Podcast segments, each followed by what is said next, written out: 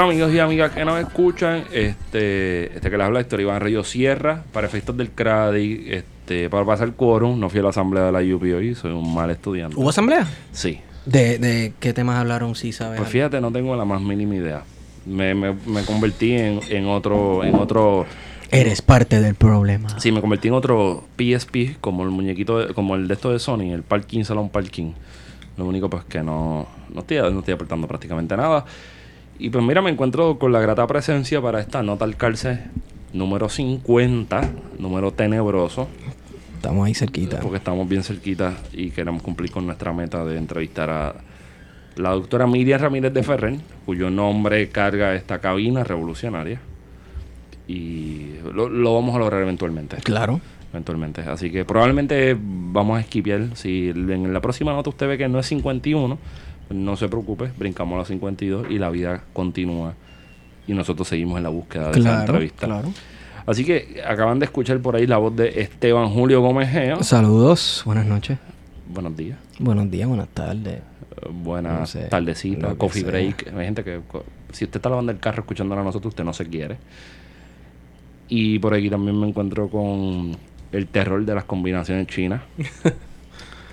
un hombre peculiar de Cabo Rojo para el mundo. Warionex Padilla Martí. Saludos, gente, a todos y a todas. Quiero abrir un paréntesis y decir que ese título de El terror de las combinaciones chinas no ha sido establecido por datos científicos y este por este medio abro un reto para ver quién se corona como rey de las combinaciones chinas. Contra Wario. contra Wario, contra quien sea. Yo quiero jetar a, a Cepeda. A Cepeda. Cepe- Cepeda dice, dice que le mete la combi. Yo lo he visto comiendo combinaciones chinas. Sí. Yo te he visto a ti matándola. Sí. Y lo tuyo, lo tuyo es perseverancia. brother. Perseverancia. Pero Cepeda, Cepeda es este catador de, de cafeterías ponceñas y patitas de cerdo No, y no, pero garbanzo. va, va regularmente a los chinos. Sí, sí, Esto es como un culto. Sí, Sí, Yo voy una vez a la semana por, porque... son una iglesia. Sí, y- definitivo. Y entonces, eh, en un giro bastante sorprendente, inesperado, es como cuando usted está viendo el Royal, el Royal Rumble en la, en la WWE y de momento entrar a Carlitos Colón en silla de ruedas. Porque en silla de ruedas. Bueno, porque soy inesperado. Entiendo. Eh, no, no, no te fijes en la, en la imagen, es lo inesperado que se, es como si dijeran y ahora y entra literalmente a pelear en el Royal Rumble eh, el bizcochito o el Torito Acosta. O como si en una pelea de Muhammad Ali entrara José Miguel Agrelot.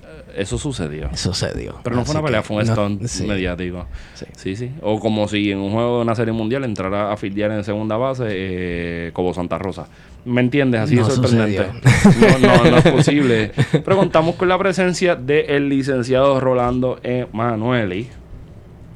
Bueno, ya, ya, ya puedes decir hola. Y Jiménez. Y Jiménez. Porque Y- mi mamá es bien importante.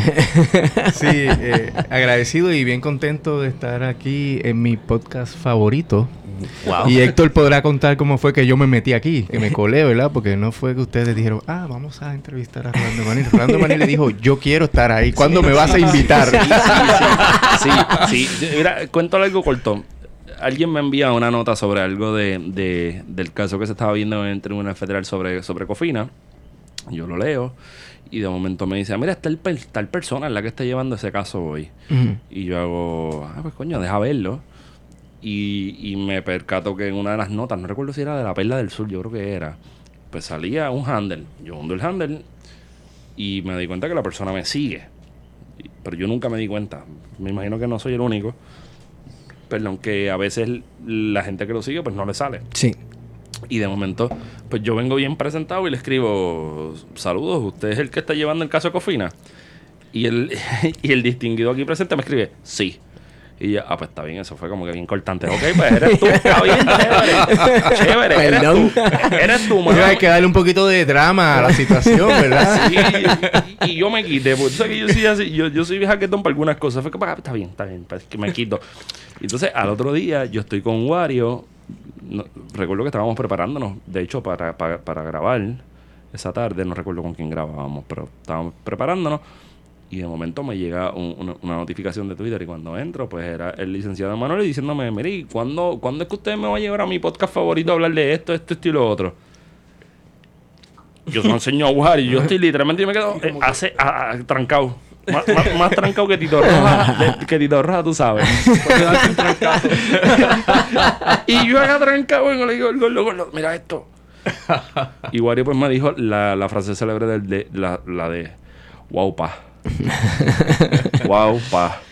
Y pues eh, esto se materializó hoy y que para bien sea y para el sano entretenimiento familiar de la gente que nos oye. Claro que sí. Ah, Es el tercer ponceño que viene a este programa.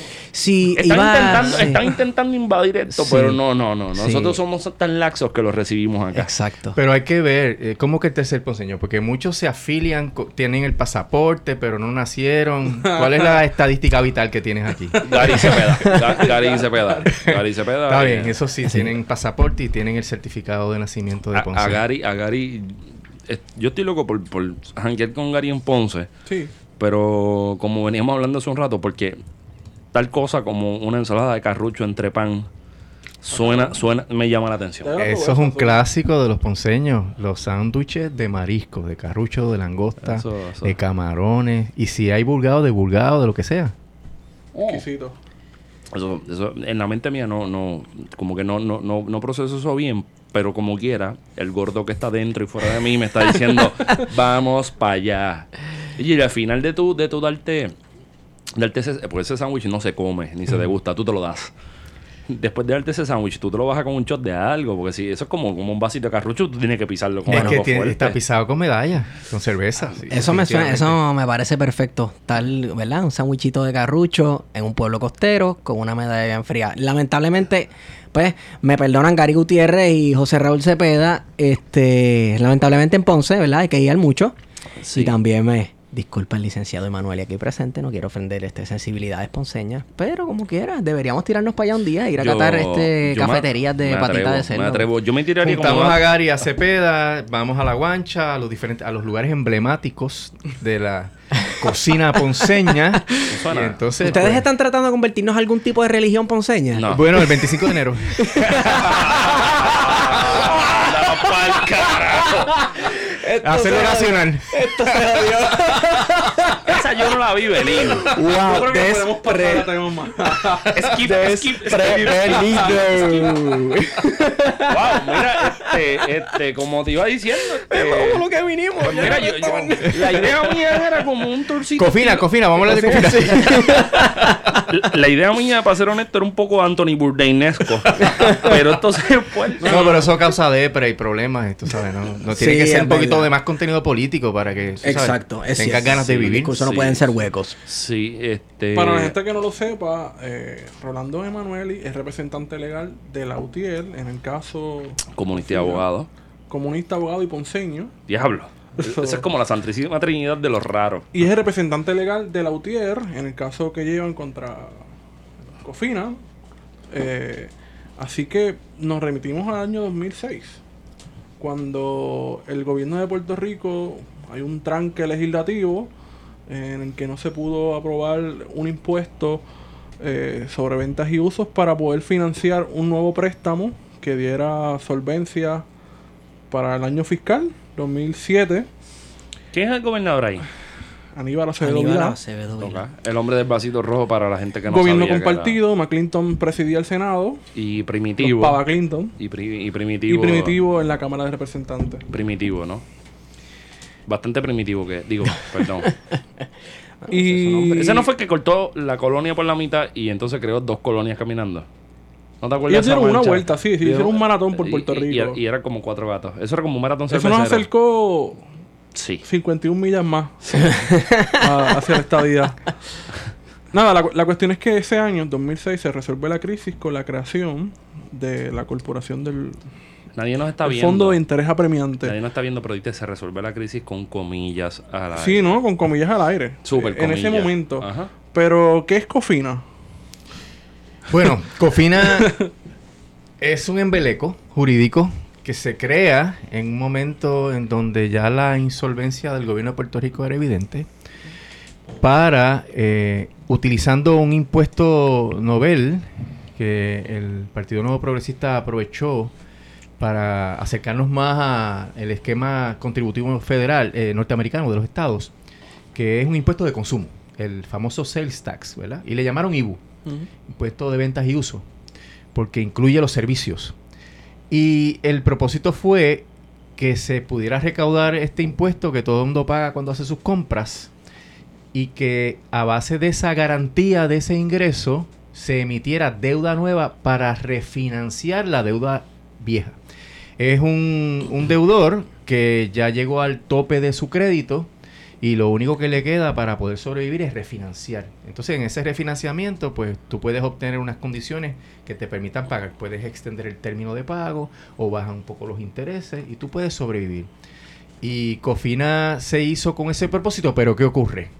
Luego se enmienda la ley, se aumenta el IBU, se aumenta el margen prestatario y se permite la utilización de la deuda de Cofina para gastos operacionales. Y ahí es donde se fastidia el esquema porque lo que fue para resolver una crisis de que no tenía más crédito y tenía que refinanciar, se convirtió en una carga adicional porque se emitió eh, más deuda y llegó a 17 mil millones de dólares. Es un cheque en blanco prácticamente lo que se Sí, dio ahí. eh, básicamente te abrieron una línea de crédito que tenía una, una garantía que es el IBU, eh, en donde pues te sobraba un, un poco de ese impuesto. Los municipios tienen parte, un 1% de ese impuesto, hay una distribución. Pero cuando Puerto Rico llega al problema de que no puede pagar sus GOs y otros bonos, pues entonces, aunque Cofina tenía ese ingreso del IBU, pues eh, realmente para poder reorganizar el país, eh, también dejaron de pagar Cofina.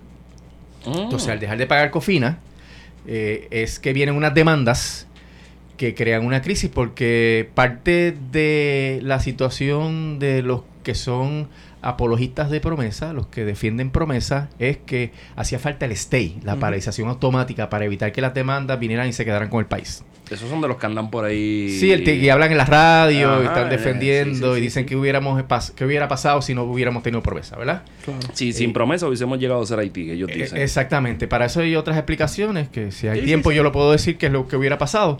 Pero la situación es que eh, aunque Cofina estaba pagando y podía pagar porque el impuesto del IVO servía para pagar los bonos, la situación de poder reorganizar todo porque la deuda mayor estaba en otros bonos, hizo que se dejara también de pagar. Hay una demanda y ahí es que viene le- la ley promesa.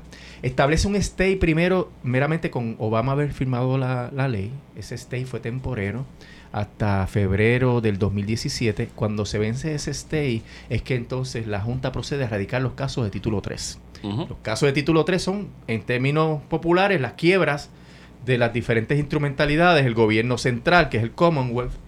COFINA, que es la que estamos hablando. Autoridad de Carreteras, la Autoridad de Energía Eléctrica y el Sistema de Retiro. Todos radican título 3 y eso lo que implica es que nace un nuevo stay, una nueva paralización automática y eso impide las demandas. Exacto. Pero el issue de Cofina eh, en realidad tenía unos problemas constitucionales. Porque la constitución de Puerto Rico, eh, la del Estado Libre Asociado de. Puerto Rico, ¿verdad? Eh, tiene sus méritos en unas áreas y sus deméritos en muchas otras. Establecía que Puerto Rico puede emitir deuda, pero hasta un tope. Exacto. Ese tope se calcula tomando en cuenta los recaudos de los últimos dos años y no te puedes pasar el 15% de los recaudos de los, de los últimos dos años.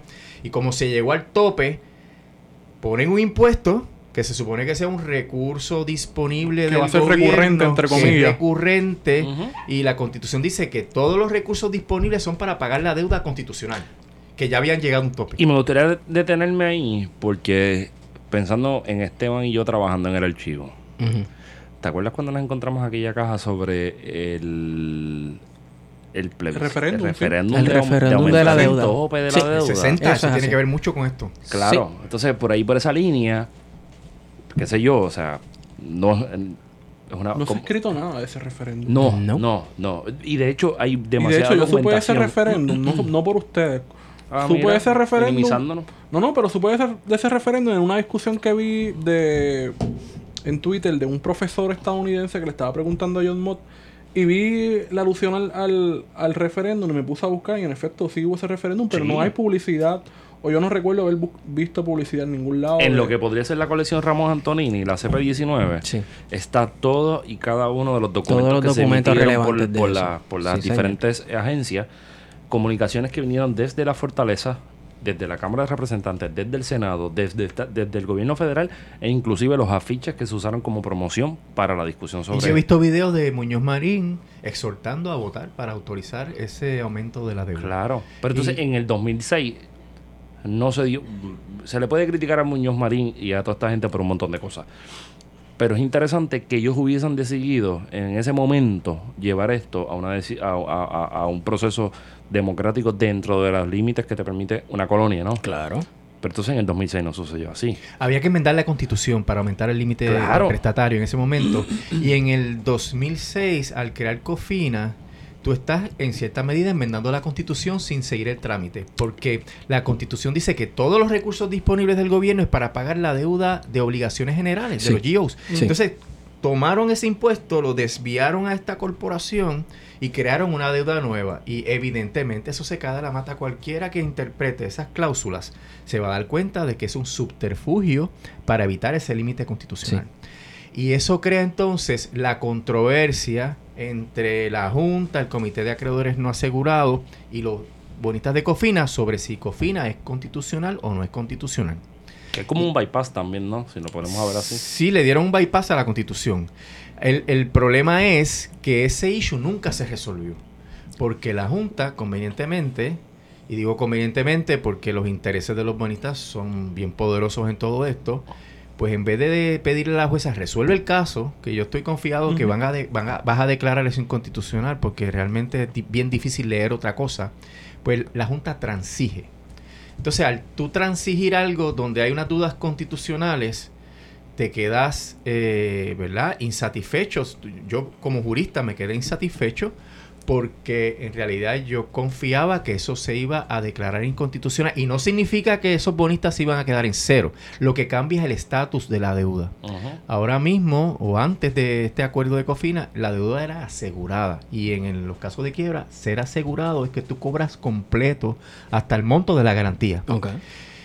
En el caso que se estaba ventilando, que la Junta transige, pues en vez de resolverlo finalmente, dice, no, vamos a hacer una cosa, vamos a hacer un recorte y yo voy a establecer en ese acuerdo que ahora sí esto va a ser asegurado.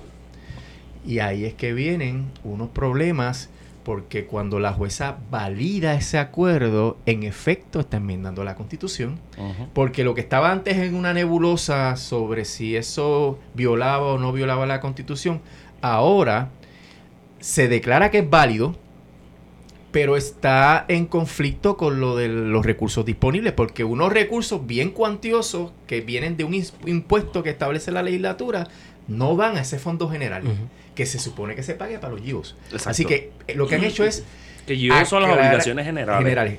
Lo que han hecho es aclarar que Cofina es legal, pero al hacerlo se pasaron por el foro la Constitución de Puerto Rico. Pero qué raro, eso nunca lo han hecho. Claro, no, por supuesto, porque ¿verdad? no tienen, eh, ellos son tienen mucho Eso, se- pudor y eso no lo sería hacen. lo que Sí. llevamos discutiendo hace un tiempo Guarillo y bueno, y Esteban también, el estado de excepción. Sí. Sí. Y, y la jueza es tan aguda porque eh, hay que dársela a ella en esas cuestiones. No, no Eh. resuelve como yo quiero que resuelva, pero ella sabe dónde está pisando. Y en la vista dice, bueno, eh, al abogado de la Junta dice, por favor, ilústrenme. Ustedes me están pidiendo que yo reescriba la constitución de Puerto Rico.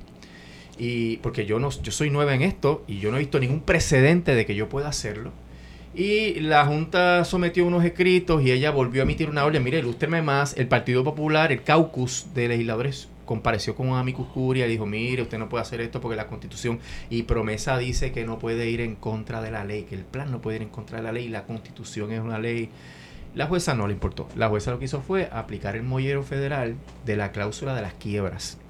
En Estados Unidos la constitución federal hay una cláusula que dice que el Congreso puede establecer leyes uniformes de quiebra y el Supremo ha interpretado que cuando hace falta para darle un alivio a un deudor, un decreto de un plan de, de ajuste de deuda va por encima de una ley estatal. Y O sea, en la ley- ese eso no es sentido, de superioridad, ¿no? La supremacía, La supremacía. de las Supremacía, leyes. sí. Y ya ahí no hubo que entrar en disquisiciones filosóficas de qué es lo que es la constitución de Puerto Rico. Tú sabes que toda esta mitología de lo- del pacto, ya Sí, eso se ha derrumbado. lo bilateral. Desde. Sánchez Valle y todo sí. eso. Esos son los, los mitos fundacionales De del, Lela. esta- del Estado Libre Asociado de Sí. Puerto Rico. Oye, pero. Pratt se los cree. El inconsciente colectivo de los boricuas. Sí, sí. Sí. De que La gran aquí hubo familia. un pacto Yeah. y que esto es bilateral. y que no Igualdad de cambiar, condiciones y y los grandes cosas. pilares del pacto, la moneda común, defensa común, bla, bla. Todo eso ya se había, se cayó, aunque los independentistas nunca creímos en eso, pero se cayó con Sánchez Valle en términos ya específicos jurídicos. La soberanía recae en el Congreso. Y la jueza ha sido la jueza más colonial que ha tenido Puerto Rico. O sea, la jurisprudencia que saca la jueza es en la naturaleza de los casos insulares. Eso, eso es lo que iba a decir. Que, y, y perdona que te interrumpa en esa línea, pero que Franklin Tax, Ujú. Que sería la, la quiebra cri- criolla, Sí. y, y Sánchez Valle, nunca citan, por lo menos lo que yo he leído para el proceso de mi tesis, nunca citan los casos insulares. Es que da vergüenza Pero citar los casos insulares. Pero para mí. Pero, no, no, no. No, no. precedente. Claro, pero para mí, esos dos casos son los más recientes de la, de- de la lista de los 11, 12 casos insulares. Es una continuación. Sí, Claro. es una continuación de los casos insulares. Y las decisiones de la jueza, en el caso de Lautier, de la cláusula de los nombramientos, en el caso de Rosselló versus Junta y Rivera Chat versus Junta, la jueza no cita los casos insulares. Cita casos posteriores que citan los casos insulares. Ella los evade porque como nosotros los atacamos de frente y decimos que esos son racistas, que, que es la cosa más horrible. Y lo que ha hecho es extender en el, en el asunto de la cláusula de los nombramientos, y explico bien breve de qué trata. Mm. La ley promesa establece un procedimiento eh, al revés de la Constitución Federal. En vez de ser el presidente el que nombra a los miembros de la Junta, es el Congreso el que hace unas listas. Y de ahí el presidente está obligado a escoger. Y eso eh, eh, viola eh, la Appointments Clause, la cláusula de los nombramientos. La jueza, para justificar eso, resolvió que Puerto Rico es un territorio y que la Junta es territorial, a pesar de todos esos poderes, que no es federal. Y que por ende no aplican las cláusulas estructurales. Y entonces tú te rascas la cabeza y dices, adiós, pero es que los casos insulares dicen que aplican los derechos fundamentales. Exacto. O sea que ahora tú estás extendiendo los insulares a las cláusulas estructurales de la Constitución. ¿Y cuáles son las cláusulas estructurales? Las que protegen la separación de los poderes, las que le dan fuerza al, es- al esquema republicano.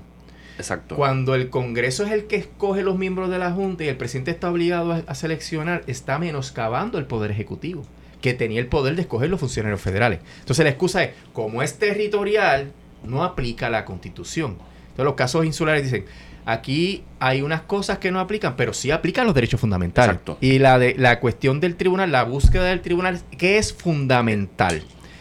Y aquí nosotros decíamos, bueno, es que la separación de poderes que protege la libertad Exacto. porque evita la tiranía. Ese es solo- tú lees los federalistas, los Sí, peso y. Federalist Papers, los eh, Madison, Hamilton, toda esa gente, los padres de la Ah, patria. no, Hamilton, Hamilton es una obra. Eh, sí, eh, te cuento luego. este, el, el detalle es que el- el- la esencia del sistema republicano de gobierno norteamericano que viene de la Revolución Francesa y todas esas cosas es esa separación de poderes. Y aún la jueza dijo, mira, eso no es importante porque el Congreso hace lo que le da la gana. Es el caso más colonial. Entonces, en Pero el yendo, caso... yendo por esa línea, este licenciado, yo creo que también ahí, ahí pone de manifiesto algo que, que es obvio, pero no se, no, no se ve, pero se siente, diría José Feliciano en un anuncio de una pastilla para el dolor de cabeza. Pero es que yo creo que todavía, desde 1898, con la llegada de la bota de, de sí, Nelson Apple, Appleton, Appleton, sí, Appleton Mouse, Miles. todavía en, mil- en el 2016, que se, se- 2015 dice que, se, que se, se da la ley promesa, y extrapolándolo al 2019, todavía esta gente está improvisando qué es lo que va a hacer con nosotros. O sea, no hay un andamiaje jurídico Pues lo que que significa que... entienda cómo administrar las colonias y cómo administrar el caso de Puerto Rico. Y, y eso, eso yo creo que ahí es donde me sorprende. Y el Estado Libre Asociado queda al desnudo que no resolvió ninguna No, que no situación, existió, porque lo ningún dice Sánchez problema, Valle. Sánchez ningún Valle lo dice problema en claro. la relación colonial de Puerto Rico y Estados Unidos. o sea, es que- estamos es en la que misma. Estados Unidos tiene un problema filosófico, existencial. Porque Estados Unidos surge eh, porque estaba oprimido por una colo- por un poder colonial. Y se revela y hace su guerra de independencia.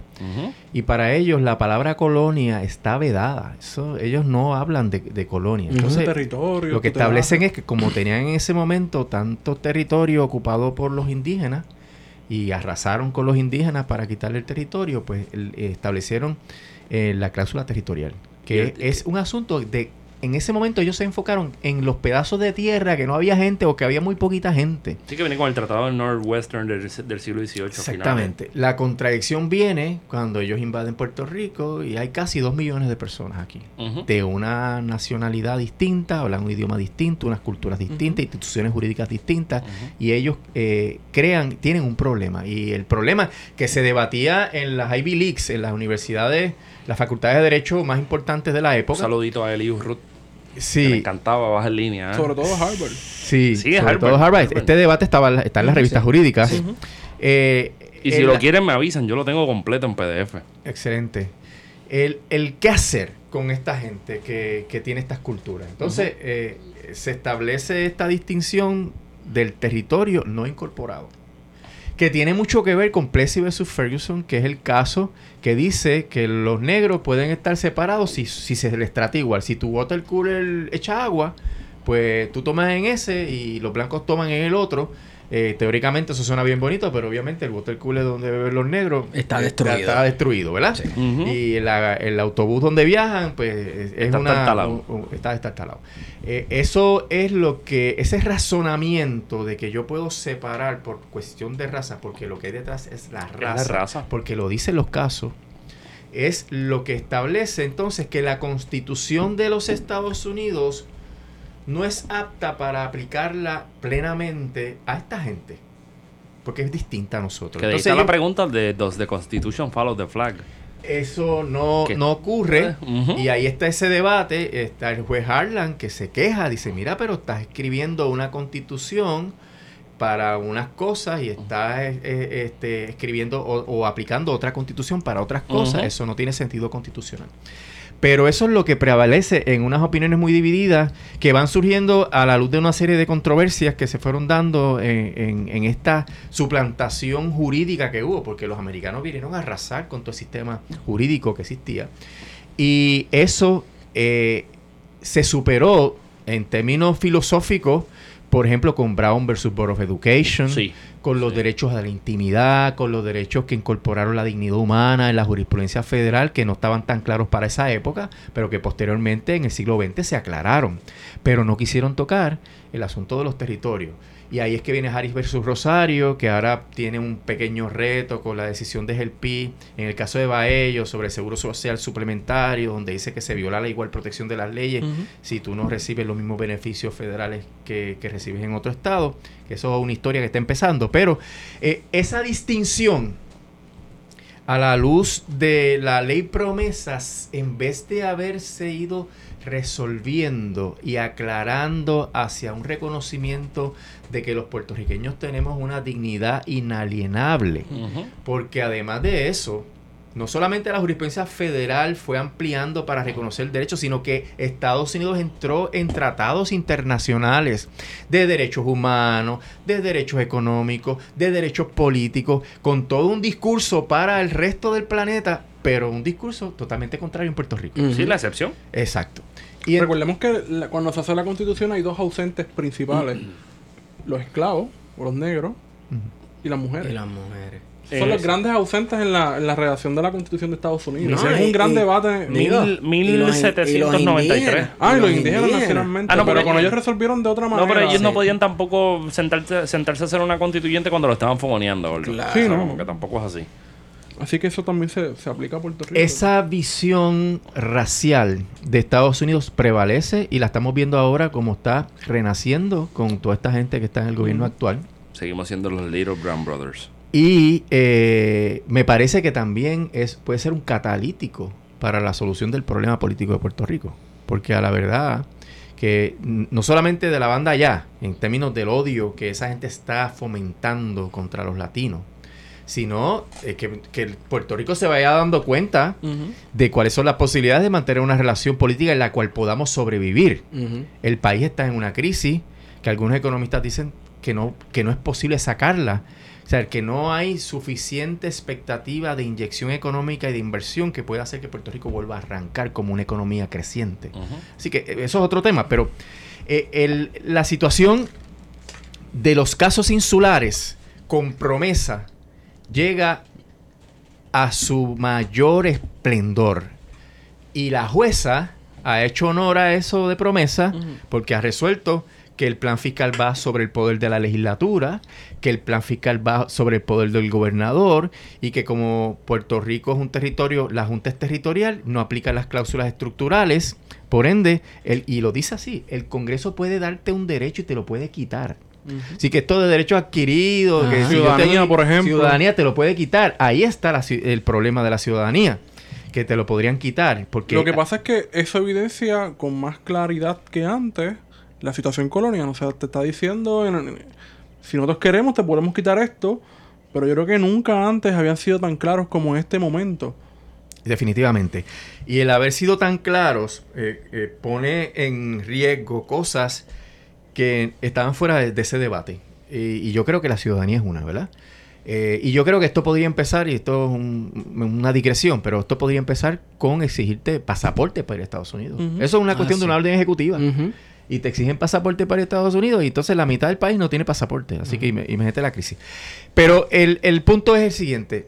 Si se ha ido desenmascarando cada vez más la situación colonial cruda de que aquí no tenemos derechos po- eh, políticos porque teníamos la facultad de escoger un gobernador y una legislatura que tenían poder sobre un presupuesto a la luz de unos impuestos que, que imponían. Que fue y mucho ya no lo antes tienen. de la redacción de la constitución. Fue en el 48 cuando se hace la ley del gobernador electivo. Exactamente. Y entonces eh, hay un concepto, el disenfranchisement, que es un concepto cuando tú, a ti te quitan tu franquicia como Sí. ser humano, te quitan tus poderes políticos. A, a Puerto Rico le pasó eso. Teníamos los poderes. Los que iban a votar por el- los populares y los PNP sabían que esa persona iba a disponer de un presupuesto. Ya eso no existe. Entonces, el, el- el problema ya no es únicamente de derechos políticos. Ya no es como el Partido Nuevo Progresista lo pinta, no, la igualdad, hay que, hay que adquirir el voto por el presidente. Es que ni siquiera lo que teníamos tan poquito nos lo quitaron. Y eso lo resuelve la jueza y- así mismo, se lo podemos quitar. Pero ¿qué pasa? Tenemos, tenemos un escollo en el camino y es eso que llamamos la ciudadanía americana. Sí. Que activa unas prerrogativas. Que es lo que el juez El Pi ha utilizado para resolver que aquí no le pueden quitar el seguro social suplementario. Y ahí es un caso bien especial. La persona lo tenía afuera, se muda para Puerto Rico y le quieren cobrar lo que la persona había recibido en. Puerto Rico. Pero él lo que plantea que la igual protección de las leyes por la ciudadanía requiere un trato igual. Pero eso no es lo que dicen los casos insulares. Con Cofina, aquí, esto lo empato ya ahora con Cofina, pues es otro golpe, otro clavo en el ataúd de Lela, porque una jueza federal que no fue electa por nadie, que es un tercer poder, está yendo sobre la voluntad de un pueblo que escogió una gente que hizo una constitución. O realmente está ejerciendo el poder directo del, con- del Congreso en Puerto Rico. Está ejerciendo el poder directo del Congreso sobre Puerto Rico. Su mandato histórico Sí, sobre y- Puerto Rico. Y sin pudor. Porque ella eh, no entró en disquisiciones filosóficas de de- la cláusula de las quiebras dice que yo tengo el poder de hacer esto y lo voy a hacer. Y se hizo. Eh, el, el detalle es, ¿verdad? Que en ese proceso, y ahí vamos a lo que ocurrió, en ese proceso nosotros, eh, cuando digo nosotros, Prosolutier y la Federación de Maestros que se unió también a nuestro reclamo, había otras uniones también que estaban uniéndose a otros reclamos similares, pues el que se utilizara el impuesto del IBU y se aclarara mediante una orden federal de que esto es a prueba de balas y de que esto es así para siempre hasta que se pague por 40 años, pues creaba un problema en el cual los puertorriqueños, los de a pie, los que necesitan servicios esenciales, los que no podemos vivir en un lugar donde tienes un guardia privado que te lleva a la escuela o que te pasea, eh, como ocurre, como ocurre en muchos otros países aquí en Puerto Rico, pues eh, vamos a tener un menoscabo en el dinero que sirve para pagar los maestros, para pagar la salud, para pagar eh, la seguridad y unos servicios que son esenciales y que ese acuerdo impide que Puerto Rico pueda recuperarse, porque COFINA es una parte de la deuda. Están las obligaciones generales, Ajá. los bonos que emiten otras corporaciones y los bonos, los acreedores generales como la gente que pues, le rompieron el carro en una situación que actuó el gobierno, le deben salario, le deben dinero por contrato, etc- etcétera. Uno de los argumentos que he visto recientemente ha sido de que esto de que se hipotecó el futuro no es algo nuevo, que en efecto las emisiones de bonos del pasado también habían determinado que se iba a terminar de pagar en el año 2050, por ejemplo.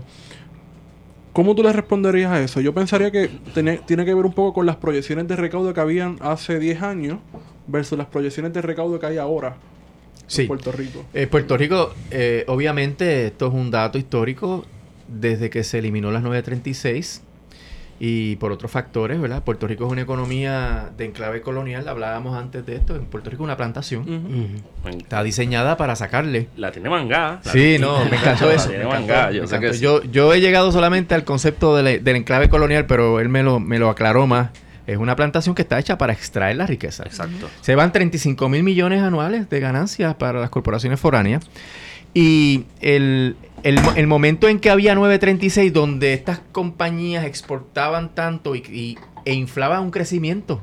Dejaban Por- su dinero en los bancos de Puerto Rico que y en ese para momento eh, había la capacidad de prestar y se movía la economía. Pero era también a base de una artificialidad Sí, porque era a base de unas exportaciones, o sea, un dinero que se iba rápido, estaba un tiempito aquí, pero se iba rápido. Pero el, el modelo permitía que circulara un dinero que le daba base a la Junta de Planificación para establecer unas proyecciones de que eh, eventualmente podríamos pagar estos bonos. Entonces ahí es que se va aumentando el margen prestatario. Recuerda que a base de los recaudos de los últimos dos años, 15%, si los recaudos aumentan, porque estas compañías que pagaban una miseria, siguen haciendo más negocios, aumentan los recaudos y yo sigo cogiendo más prestado. Pero eso se derrumba. Pero eso, se suena, derrumba. eso suena a 1815 o estamos en los 90. Estamos en los 90. O es que siempre hemos sido así. Sí, es que la misma historia. Sí. El asunto es que cuando termina por decreto, ¿verdad? Este, este incentivo de las 936, no hay un plan B, no hay un plan de contingencia. Chévere, Sí, chévere. porque cuando tú sabes que viene un abismo, tú, tú, Tú te compras un preparas. paracaídas, Preparas. ¿verdad? O un, un glider o lo que sea. Pero aquí nadie planificó. Entonces, desde el 2006, la economía ha ido eh, cayendo, que se agrava en el 2008 con la crisis hipotecaria. Y Puerto Rico no volvió a ser el mismo en términos de crecimiento. Yo le decía a, a Guarionex que al principio, cuando la operación de manos a la obra, la economía de Puerto Rico, y esto es Alameda, que es mi maestro en esto, este, pues crecía más que la de Estados Unidos. Sí. Manos a la obra, mucha inversión. Luego, después que se estabilizó, crecían iguales. Tú veías las variables, pero luego, desde el 2006, la economía de Estados Unidos sigue creciendo y la de nosotros sigue cayendo. O sea, se han separado. Esto que decían que Estados Unidos daba catarro, estornudaban y acá daba catarro, ya es- esa correlación no existe No la había. Porque la, se derrumbó la estructura. Eh, y citando a otro economista amigo, a Rey Quiñones, no hay matriz, la matriz económica se derrumbó. Y en ese sentido, si tú hablas de Cofina, tú tienes que hablar, oye, ven acá, ¿y cómo vamos a pagar Cofina? Pues Cofina depende de un impuesto al consumo. ¿Y quiénes consumimos? Pues la gente que vive en Puerto Rico. Sí, todos. Pero nosotros. si eso baja. Y si eso baja, ¿quién pierde? Y ahí es que viene, eh, los abogados usamos un concepto que es leonino. El acuerdo es leonino, es cuando el león se come a la cabra, porque dice que si baja el IBU, el único que pierde es el gobierno, porque los bonistas siguen cobrando. Lo mismo. Por- y, y se van comiendo la parte del gobierno. Porque si reciben mil millones al año y el otro año son 900, pero hacen mil millones, hace falta los mil millones, pues el gobierno no recibe nada.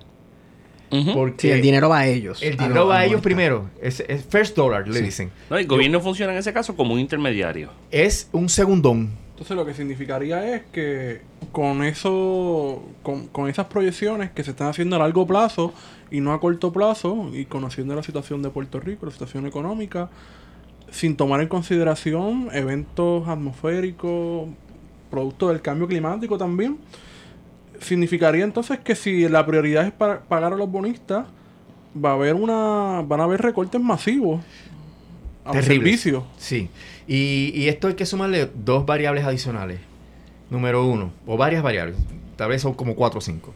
Número uno, los dineros de la reconstrucción no están llegando en la cantidad ni a la velocidad que se supone que Y lleguen. parece que no van a Y llegar. parece que, Y no, parece que no va a llegar. Exacto. Y eso era esencial en las proyecciones de la Junta. O sea, que se derrumbaron las proyecciones de la Junta.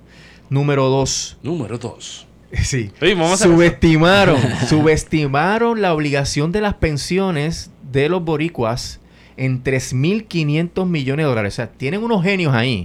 Hay un genio ahí que gana 25 mil dólares al mes. ¿Y quién es ese? Andrew Wolf. Ese fue el que trabajaba para el Fondo Monetario Internacional y con Ah. Kruger.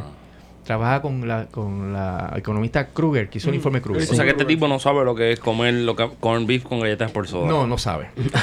Ni comida militar. Y él eh, eh, se equivocó por 3.500 millones. Ah, mira. Oye, pero eso es Ah, poquito. bendito, una Sí. chavería. Ah, chavería. Yo siempre cuando alguien me pregunta, pero, eh, ajá, ¿y qué? Pues, pues ponte a contar del 1 al 3.500 millones, a ver cuánto tiempo tú vas a estar contando, Ajá. para que tú sepas cuántos billetes hay ahí.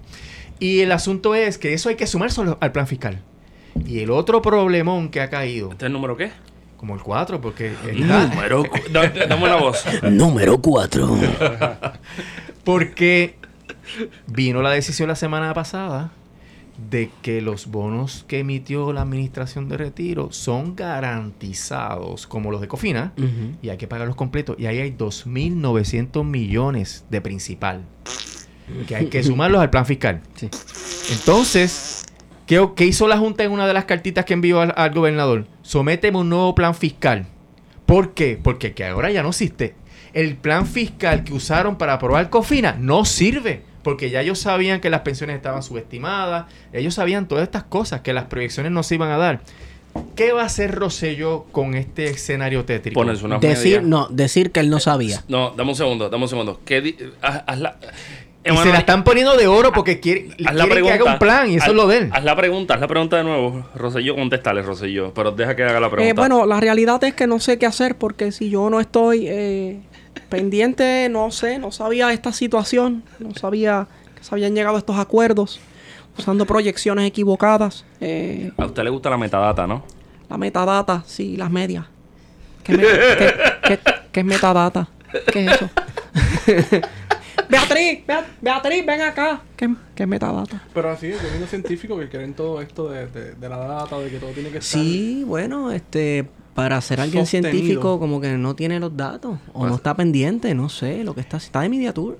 Sí, está apretado ahí. Ahora él va a tener la oportunidad de aplicar todo ese conocimiento científico porque con todos estos escenarios que he presentado tan tétricos, él va a tener que hacer un nuevo plan fiscal. ¿Y dónde va a estar la manera de balancear esto? Cortando los servicios esenciales. A la universidad, por ejemplo. Sí, los, los cortes podrían ser más dramáticos y podrían venir lo peor que puede pasar, que es que le corten las pensiones a un grado mayor de lo que está proponiendo la Junta. Que Rosselló dice- ha dicho que no va a cortar. Pero si mal, mal calculaste por 3.500 millones la obligación de las pensiones, ¿de dónde va a salir el dinero?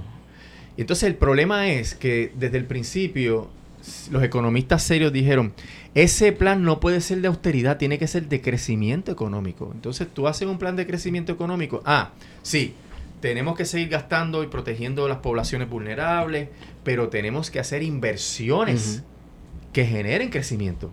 Y si es que hace falta la carretera de Ponce a Arecibo, porque Ponce va a tener un puerto y la gente de Arecibo va a, a salir por Ponce para visitar otros países, pues se hace esa inversión, porque genera un movimiento económico. De- Y- desde Ponce se llega rapidito a Venezuela. Sí. Claro, y para ayuda huma- humanitaria y todo eso. Exacto. Este, de ahí que van a salir las tropas. Sí. Bueno, el- Las el- tropas humanitarias a llevar comida y agua. Pero hay una diferencia entre cortar e invertir. Entonces Puerto Rico tiene un- unos proyectos que se han quedado en ascuas, ¿verdad? Que, que pudieron haber desarrollado eh, algún tipo de crecimiento económico si, si se invertía de manera sabia.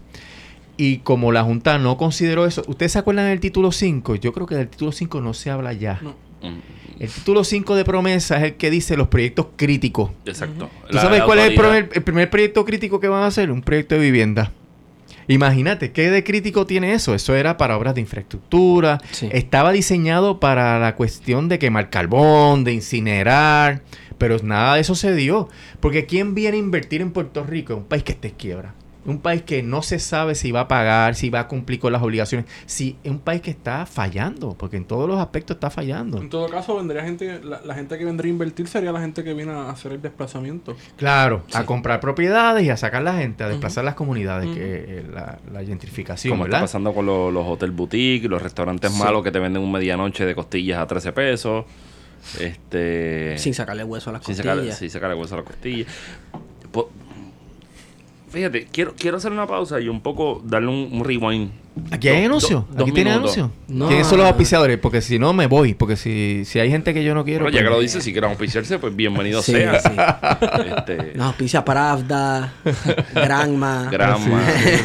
Sí. Way, con, con, con la, con la cuestión esta que hicieron hoy los Federicos en, en, en San Patricio, Ah. hay gente que me dijo, se le acabó el podcast. Ah, sí, sí. Y si vieran lo tétrico que es este estudio, se meterían la lengua en el estuche porque no hay break de decir algo sensato con eso. Pero sería... Es, un, es una- un paréntesis medio loco, pero sería sensato pensar que este es el último saqueo. Pues mira, eh, la ley promesa tiene obviamente un objetivo de exprimir para cobrar. Ujú. Y aunque tiene unas disposiciones contradictorias, porque por ejemplo dice hay que identificar los servicios esenciales, hay que proteger las pensiones, pero esos son meramente unos conceptos que no tienen contenido, no porque la Junta no ha querido dar contenido a lo que son los servicios esenciales y todavía no se sabe qué significa darle financiamiento adecuado a las pensiones. Exacto. Y entonces lo que se está enfatizando que es pagar los bonistas. Exacto. Entonces, tú tienes un, un- un bizcocho, ¿verdad? Y tú vas partiendo, tú le das un pedazo aquí enorme a Esteban, ese es Cofina. Entonces tú eres los GOs y tú estás ¿Cómo, salivando. tacho? Tú estás sali- porque le dieron, mira que mucho le dieron a Cofina. Con una teacher que dice Aurelius. Sí, exactamente. Y tú ¿Cuánto me dices, yo quiero más porque yo soy prioritario. Ajá. Los bonistas de GO dicen que yo tengo prioridad constitucional. Para eso sirve la constitución, ¿verdad? Exacto. Para unas cosas sí y para otras no. Y cuando tú hablas en quiebras de prioridad, es primero y completo. O sea, en, en- en el asunto de los garantizados, es completo. Si no, no es que te vas primero y cogiste No. dos pesitos, no. No, es completo. Entonces, en los prioridad- prioritarios es primero y completo. O sea, que a mí, cuando me paguen a mí, es que empiezan a pagarle a los demás. Y ellos que cojan lo que sobra, que raspe Sí, el caldero. Exactamente. Y cuando vengan a negociar con los GOs, y este caso que radicó la Junta de impugnar los 6 mil millones de dólares, no se ilusionen, eso es para transigir. Y ahí van a hacerle un corte de la misma naturaleza que el corte de Cofina, que es insuficiente. Martín Guzmán, Stiglitz dicen, no, había que cortar 60, 70, 80% y cortaron más que 30%. Pues no da. Si hacen eso mismo, que es lo que yo me sospecho, pues entonces vas a tener que va- los GIOs van a recibir un, un pedazo más grande que los de Cofina. Y ya te- lo que te queda es la mitad. Pero esa mitad tienes que dividirla con los pensionados. Entonces, cuando tú divides con los pensionados, que es una parte grandísima, pues entonces te queda un cuarto del bizcocho Sí. para un fracatán de gente. Porque ahí está la policía que Sí. tiene que trabajar, la salud, la, la educación, la- los servicios esenciales como los bomberos.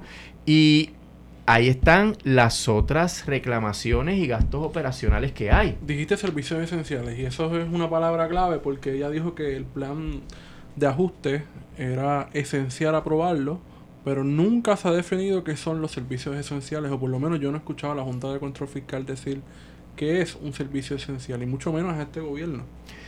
Eh, ni siquiera el gobierno ha hecho el esfuerzo porque si tú no defines, eso te da la flexibilidad Para de, privatizar eh, también. exacto, a- apretar sin tener ningún límite. Eh, nosotros, uno de los primeros casos que radicamos, que fue el de la PRUM, la Asociación de Profesores y Profesoras Universitarias de, de Mayagüez, nosotros impugnamos esa, def- esa falta de definición, pero la jueza resolvió en el caso de Rosselló ¿Qué jueza plan era? fiscal, eh, Taylor Swain, siempre ha Taylor, sido Taylor, Taylor Swain. Swift, ok. Eh, sí. la jueza resolvió que no se puede impugnar el plan fiscal, que eso es total, esto está fuera del poder judicial. Y, es palabra de Dios. Palabra Sí, de palabra vida, de- te, y eso- me leíste la mente. y cabrón. eso que no es federal. O sea, y imagínate si fuera federal. Porque la jueza en el caso de Utier de la Appointments Clause resolvió que la Junta es territorial y que por eso es que no aplica las cláusulas estructurales. Pero te voy a dar una nota al cárcel. Yo sé que ese término es muy apropiado en este podcast. Chévere. En el caso de Cofina, la jueza dice, los bonistas junior no han podido establecer que la acción de la Junta con el plan fiscal sea territorial. Y yo digo, adiós, cara. Pero si ella dijo en el caso de Utiel que la Junta era territorial, ¿cómo va a decir que una Junta territorial puede hacer una ley federal o una disposición federal? Se le escapó o no tuvo remedio, pero para descartar un argumento de los juniors está diciendo que el plan fiscal es federal. Y yo no creo que una institución territorial pueda hacer una ley federal o una, una disposición federal. Pues entonces parece un esto parece un limbo improvisado. Sí, es, es- exactamente. Son unos bandazos que la jueza ha tenido que dar Sí. para tratar de acomodar la confirmación del plan de Cofina. De hecho, estamos considerando informar al circuito. Saben que el caso de, la- de la- los nombramientos está sometido ante el circuito y eso, eso puede llegar en cualquier momento. O sea, esto puede colapsar. Si esos jueces se tiran para atrás y dicen, esto es inconstitucional porque eso no cabe en el ordenamiento de separación de poderes, pues se cae todo porque la Junta es ilegítima. Fue nombrada, o sea, la raíz de las acciones de la Junta no vale. Y el hecho de que el circuito tenga que determinar si esto es territorial o no es territorial, esa junta, y después vemos, le podemos presentar al, a la- al circuito, mire, mire lo que dice la jueza aquí, hay una contradicción. Y, y dentro de ese contexto, a mí me parece que hay muchas debilidades, ¿verdad? Que eh, yendo al tema que propuse al inicio del programa, las maneras de combatir promesa. O sea, ya has pensado en un cálculo político, por decir. Político y económico. Eh, yo, yo veo, desde el principio he visto unas debilidades, eh, habiendo hecho esta introducción y este contexto socioeconómico. La ley promesa dice que la Junta se va cuando hayan conseguido cuatro presupuestos balanceados y acceso a los mercados a costos razonables. Para que tú tengas acceso, tú tienes que tener las casas acreditadoras diciendo, ah, Puerto Rico está en las papas, está creciendo. Porque si no, te ponen un rating que hace que para que tú puedas obtener prestado tengas que Pagar un Dar- dar el trasero, por Sí, no decirlo sí, de sí, manera sí, muy sí, sí. burda. ¿Verdad? Yo sé que aquí se puede, pero... Sí. Este, Pero lo, lo puedes decir con J. Sí, y en, en ese sentido, los objetivos son muy altos para una situación económica de enclave, de, de- de plantación, como lo hemos definido eh, con tu ayuda, Guarionex. No va a ser posible lograr los cuatro presupuestos balanceados ni los accesos. Entonces se crea una crisis. Ah, ajusté las deudas y tienes un pueblo en la miseria, porque a donde vamos a la miseria, y un pueblo emigrando, saliendo, yendo a tomar clases de inglés para poder tener un trabajito de guardia de seguridad en Estados Unidos, se va a ir despoblando, que eso puede cumplir otro objetivo, porque hay gente que puede estar mirando, ah, pues entonces la gente se va y yo, yo vengo para acá. Real estate, claro. Sí. Este, y que eso es lo que le da la oportunidad. Primero, el Congreso va a tener que, mira, pero no, yo no puedo tener esa junta ahí cuatro mil años.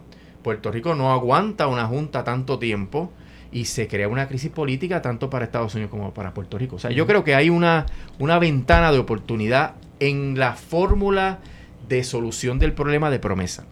El otro asunto que yo veo es obviamente que la eh, decisiones judiciales y el circuito ha sido súper militante en contra de la jueza. Cuatro veces la ha revocado. Mm.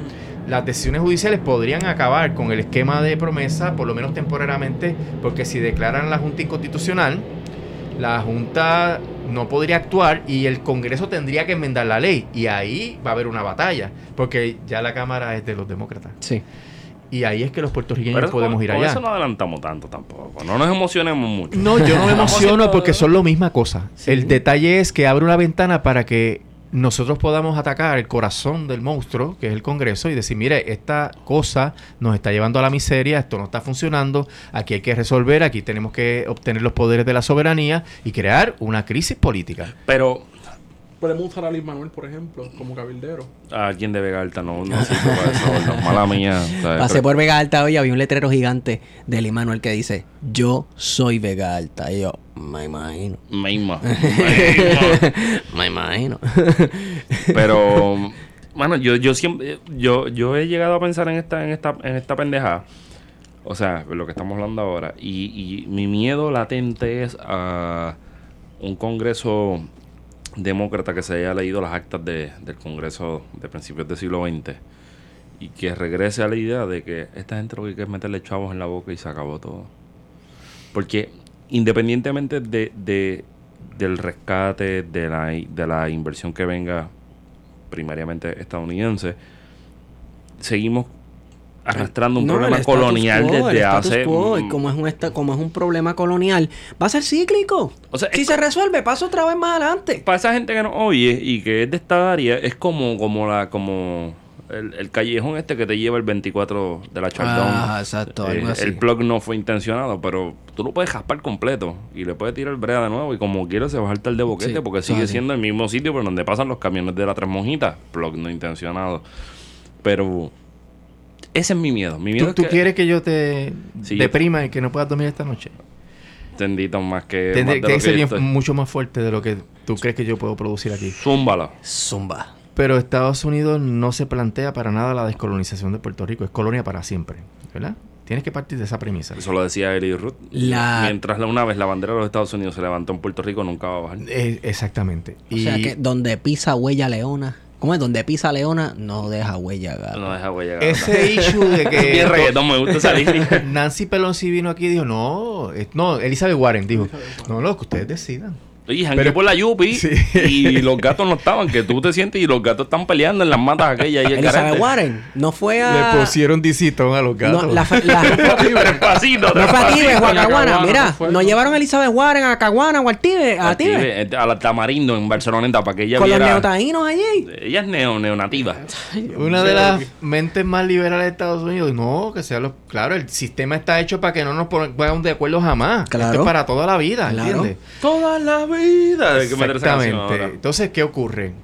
El- la única alternativa de los que abogamos por la libre determinación de Puerto Rico y por nuestra soberanía e independencia es que tenemos que usar las mismas herramientas que ellos nos imponen, ¿verdad? Eh, me pregunta a mí, oye, Emanuel, ¿y por qué tú estás llevando esos casos si tú sabes que te van a dar contra el piso? Pues mira, Sánchez Valle lo apeló al gobierno de Puerto Rico y eran los populares. Y ellos sabían que le iban a dar contra el piso. Y resultó que le dieron una pela. Bueno, pero un dieron una momento, pela. si yo me dejo llevar por los artículos de periódico que publicó la aristocracia local ponceña, Sí. yo sé que te dolió. No, no, no. Colón. El condado de la Quenepa. No, el conde de la quenepa esto aquí sigue. No, chacho, el eso está vivo. Que cantazo, tú eres loco. Ahora es que ahora es que hay que no reafirmar sé. nuestra relación. Eso no dice lo que dicen ustedes. Eh, pero, que, pero el discurso, nadie, nadie puede variar. Nadie puede eh, discutir Ajá. que desde Sánchez Valle el discurso político cambió dramáticamente. Sí, Sí, 100%. definitivamente. Y se nota más. ¿Usted sabe en quién más cambió? En, en el PNP. Sí. en el PNP. Ahora Claro. el PNP parece revolucionario. Claro. Con el discurso político. Ahora se atreven a decir colonia en público y todas esas cosas, pero a, voz, a viva voz. Parece revolucionario. Y yo planteo que el golpe que nos dio la jueza a Prosol Utier de no, de- no dejarnos argumentar es una evidencia fehaciente de que lo que están ejerciendo aquí es un poder burdo que no es jurídico ni es, ni es racional y eso hay que denunciarlo. Y tú vas creando una conciencia nueva porque los caminos se van cerrando y cuando se cierran unos caminos hay que buscar otros caminos. Y ahí viene la acción política concertada. Y yo digo que si la jueza resolvió que Rosselló no tiene ningún poder sobre la Junta, pues qué bueno, porque entonces están desenmascarando más aún el problema colonial y de, los y de la supuesta autonomía de Lela. Y en cada golpe de eso hay una ganancia, porque hay una conciencia. Y los que estamos entendiendo esto y lo estamos siguiendo, pues tenemos la obligación de educar al pueblo sobre lo que está pasando, porque se van cerrando las puertas Sí. Se cierran además porque las oportunidades económicas de tú tener un empleo decente, una educación eh, decente, pues se van eh, menoscabando y no todo el mundo puede irse. Mira, Guaniunex, si yo me voy de Puerto Rico, yo tengo que ser oficial jurídico. Yo no puedo ser abogado, porque yo tengo que tomar una reválida Claro. y los estados han diseñado unos mecanismos de que si yo voy a tomar la reválida, digamos en la Florida, tengo que pagar una cantidad enorme Sí. porque como tengo muchos años de experiencia, no quieren que yo llegue allí. Así que todo está diseñado para que muchos profesionales o muchas personas no puedan salir del país. Entonces tenemos que lidiar con el problema. Y esta acción judicial, que yo no soy ingenuo, estoy luchando en la Corte del Imperio, va generando una nueva conciencia, un descubrimiento de, de- de cuál es la situación. Pero usted habla de una, una nueva conciencia aquí, con cada cantazo y golpe de cada decisión del política, tribunal. sí, y nos da herramientas para la denuncia internacional y nacional, ¿verdad? Porque aquí estamos, eh, y no digo aquí estamos, para no incluirnos, aquí hay un montón de gente histérica con lo que está pasando con Venezuela, tienen hipermetropía. Oh, ven lo que pasa a 500 millas, pero no ven lo que le pasa en la propia Oh, cara. sí, que claro. vivimos en un régimen tiránico Ujú. Porque no tenemos ningún tipo de democracia. Siete tipos que no fueron electos, nombrados por un tipo que, por el cual no pudimos votar, deciden el destino de Puerto Rico. Sí. Y eso es una tiranía. Y que no se le olvide a la gente que quien nombró esa junta fue la presidencia de Barack De la Obama. De Barack Obama, la sí. Oreo. Premio De Nobel. Barack Obama, premio premio Nobel de la Paz y qué sé yo Y qué. la Oreo. Date un paseíto por Yemen, date un paseíto por allí por, por Libia, para que veas el premio Nobel de la Paz. O vete a Casalta, donde le pusieron una la silla, le tienen una placa allí. Pero ustedes, como yo, que somos veteranos de los últimos dos primeros de mayo, yo como, Wow. yo como combat photographer, eh, se tienen que dar cuenta de que calladitamente se han enmendado unas leyes que están criminalizando la protesta ¿Oh, sí? y que están criminalizando la actividad concertada obrera. Hay una ley, que es la ley anti-injunction, que prohíbe, ¿verdad? prohibía que se emitieran injunction contra las uniones obreras que estuvieran realizando actividades concertadas legítimas. Las han ampliado con unos lenguajes súper ambiguos para que en cualquier momento los tribunales puedan parar piquetes, puedan parar actividades que a alguien se le ocurra decir que son peligrosas para la seguridad y la salud y te meten un injunction y si te meten en injunction la próxima vez que tú protestes te pueden condenar por desacato y te meten preso.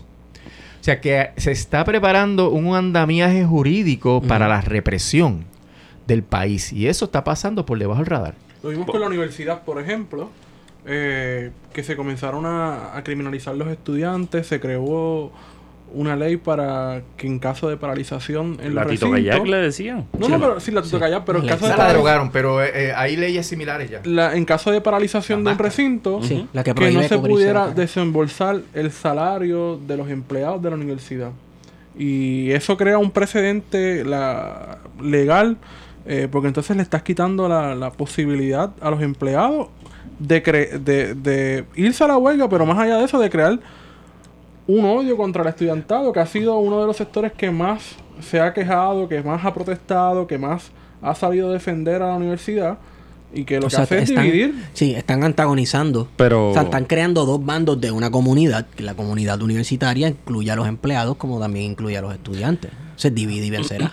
Sí, es, es- es la clásica de, de esa gente. Lo que pasa es que también la universidad es mucho más compleja que eso.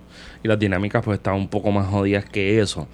Pero... No, hay dinámicas, obviamente, las dinámicas que se dan abajo no son las mismas que se dan arriba. se- exacto, exacto. Y, no, y las que se dan entre el sector eh, del profesorado y de las que se da con la con, con Son intereses. Con la burocracia administrativa. tampoco vamos a pensar que, sí, que son- y, y- y- pero también, yo no sé, bueno, hay cosas que son intereses y hay cosas que no, no son tan intereses, por ejemplo, en la, la cuestión de la hermandad y, otra, y otras organizaciones, pero que también podría ser todo lo contrario.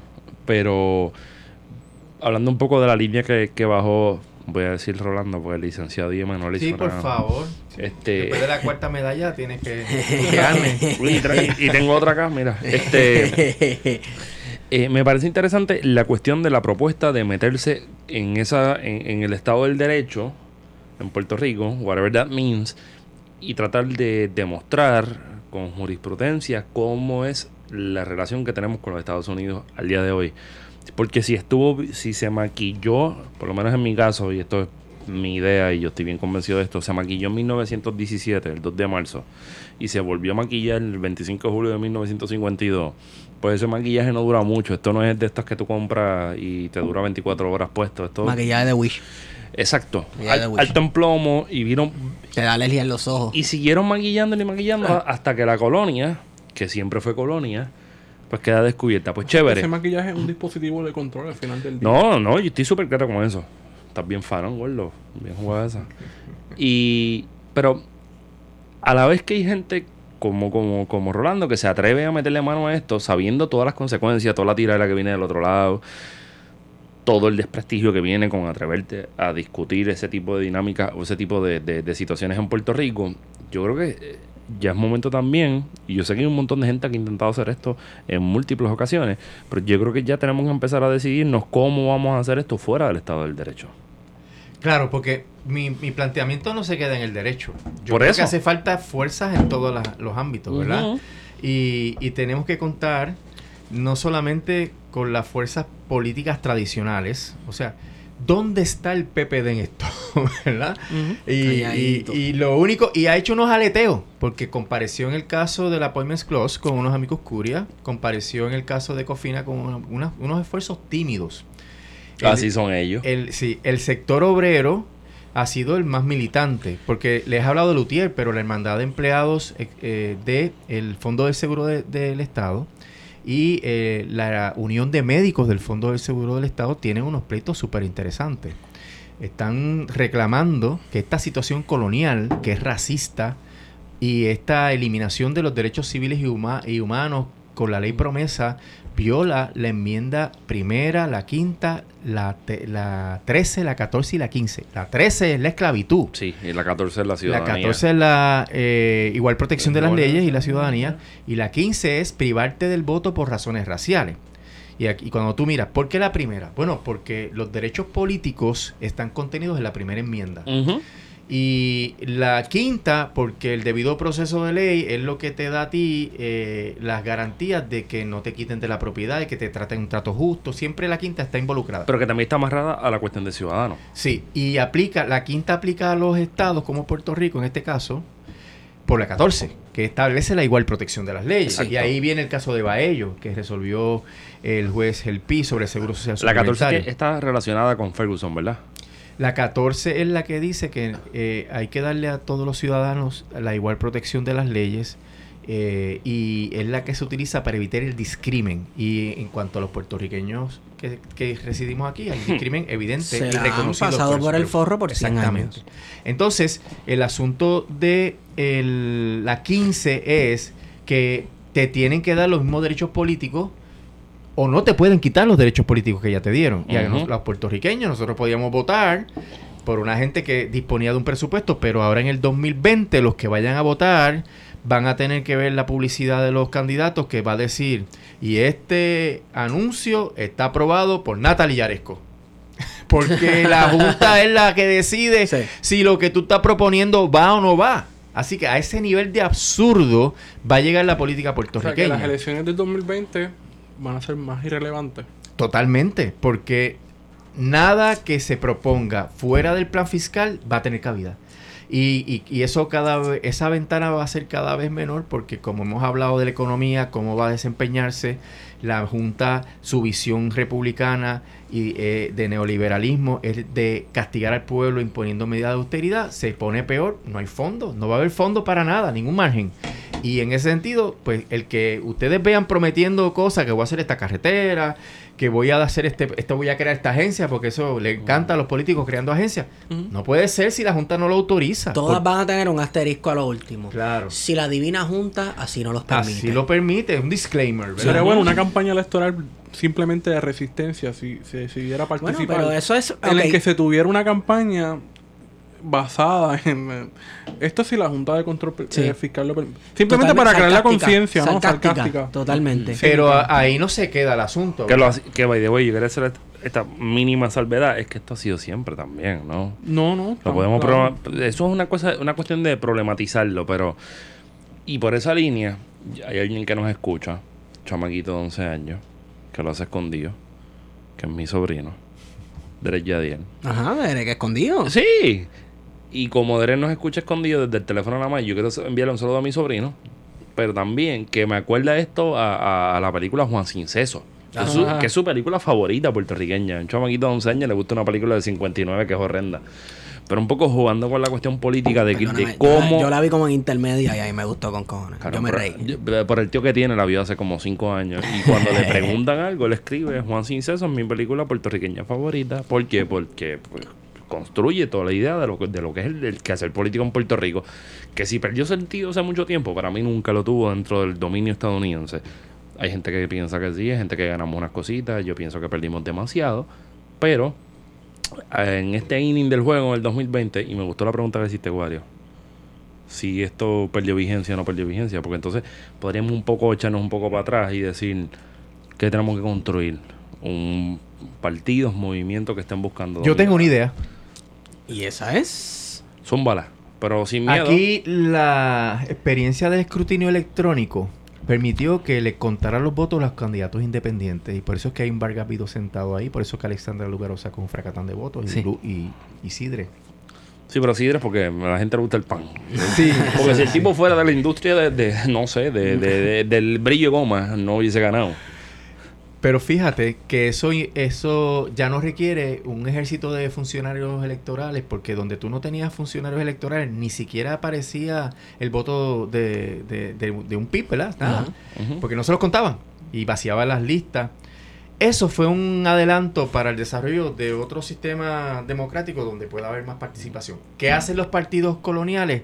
Limitaron las alianzas, limitaron las cuestiones de los, par- de los candidatos independientes y eso es otro problema que hay que sobrepasar. Pero imagínate que si, si todavía esas máquinas funcionan para el 2020 porque las tiraron en un almacén Sí, y no le están dando... podridas. No, no le dieron el contrato, el contrato a la compañía. No, no, el contrato que le dieron a la compañía simplemente no le han pagado, así que las baterías, en efecto, eh, hay problemas con las No máquinas. tiene que estar con el Eso hay juguito de que la jamonilla. defenderlo, eso hay que denunciarlo y defenderlo porque es una garantía de que, por ejemplo, se pueda postular un, una- un ejército de personas notables que no estén aliadas a ningún partido con el propósito Como el de 25 de romper, enero. de romper la capacidad de un partido de aprobar una ley.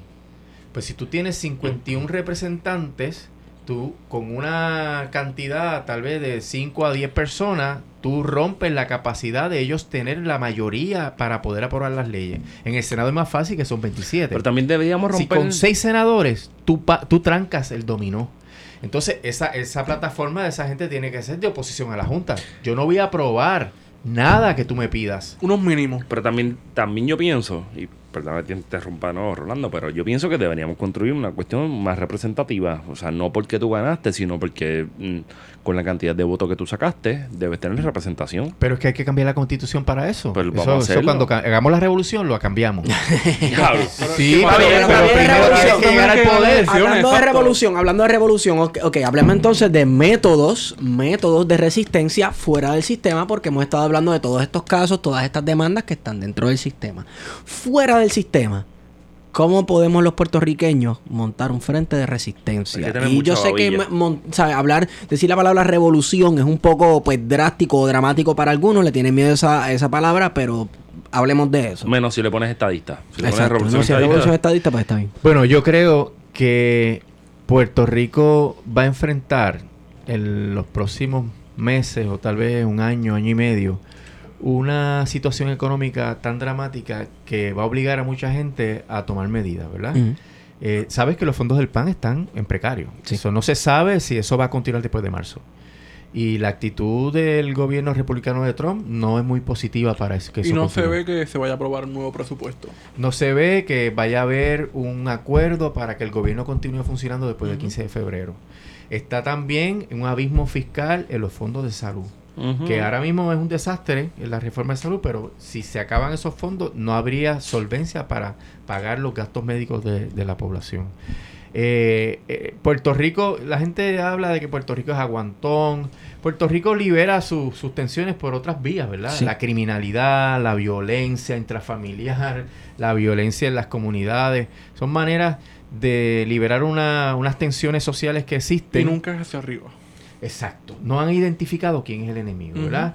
Eh, hay, hay un proceso educativo que, que está comenzando en torno a este problema. Todavía hay mucha gente que profesionales, educados, que, pero Emanuel, explícame qué es eso de promesa, ¿verdad? O sea, no se han leído un periódico en los últimos do- dos años, eh, ni han escuchado una emisora AM en los últimos dos años, ¿verdad? Que todavía Bueno, pero es que también hay gente que, y, y vuel- vuelvo y te corto, pero también hay un montón de gente que no que, que juega con decirte promesa es lo mejor, lo más lindo del mundo. O sea, yo escucho a la peluca y el rey de la croqueta por las mañanas.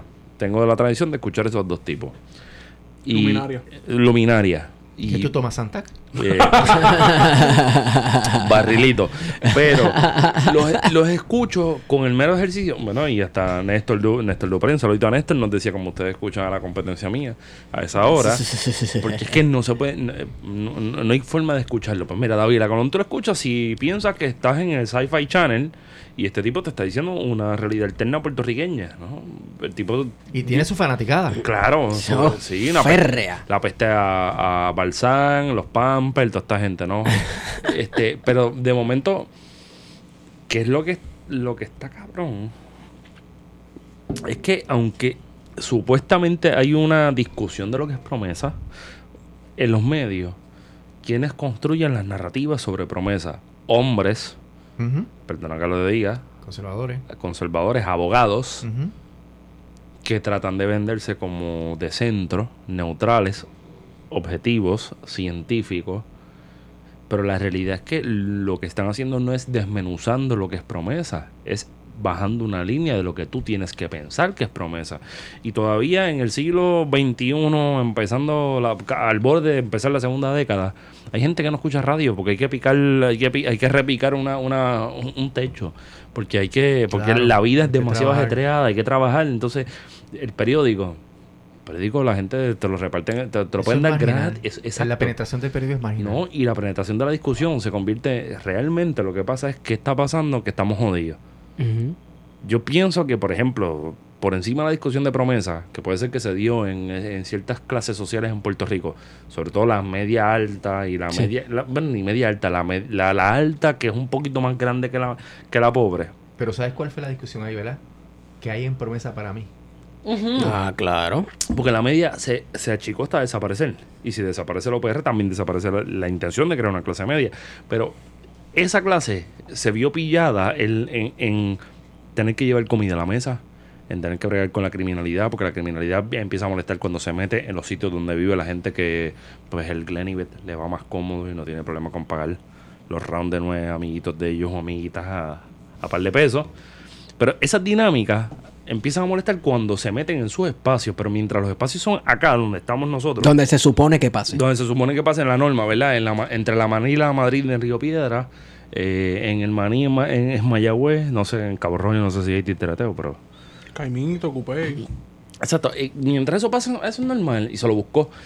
Y esas discusiones nos han robado también la discusión de lo que es lo político, porque también lo político se ve como lo partidista. Y no se ha visto como el ejercicio de pensar la cotidianidad y entender lo político más allá de esta gente que te está vendiendo un producto de consumo.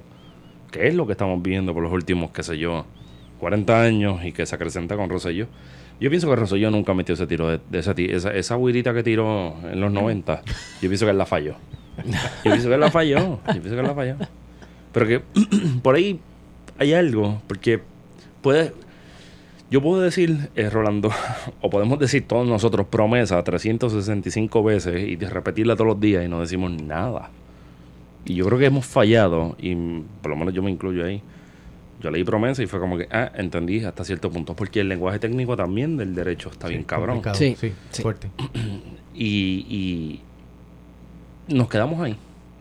Las discusiones que son, bueno, que Pues no, no podemos pagar la vida que queremos. Ahí es donde yo voy. La situación de la implantación de promesa va a recrudecer la precariedad de la vida diaria de todos y todas en Puerto Rico. ¿verdad? Y nosotros, ¿verdad? incluimos a todas las personas que, que estamos hablando sobre este tema y preocupados por el futuro del país, tenemos la responsabilidad de explicar por qué está ocurriendo esto, quién es el enemigo y cuál es la salida. Y cuál es el proyecto de país que puede lograr una salida, ¿verdad?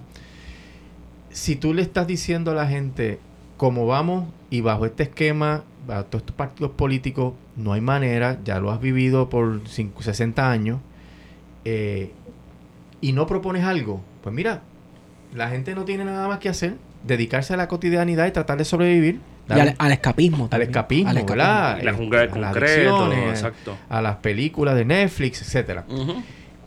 Tienes, hay que construir un proyecto y hay que, pro- hay que establecer una estrategia. O sea, yo digo, por ejemplo, que desde que empecé a estudiar la, la ley, tú sabes que yo escribo un libro sobre la ley promesa, ¿verdad? Que se hizo desde eh, que empezó a discutirse. Oye, ¿te quedan, ¿Te quedan de esas copias? quedan, eh, sí, puedo hacer el anuncio. Claro. En Biblioservices, ahí en la Muñoz Rivera, la librería jurídica, ahí es que ese es mi, mi editor y está allí el libro. Eh, es un análisis. No, pues eh, si yo lo compro, yo creo que me lo firme. No lo voy a leer todavía, pero lo voy a tener firmado. Claro, te lo firmo en cualquier momento. Vamos al Café Don Juan, tomamos un café y ahí Exacto, perfecto. Esa suena bien.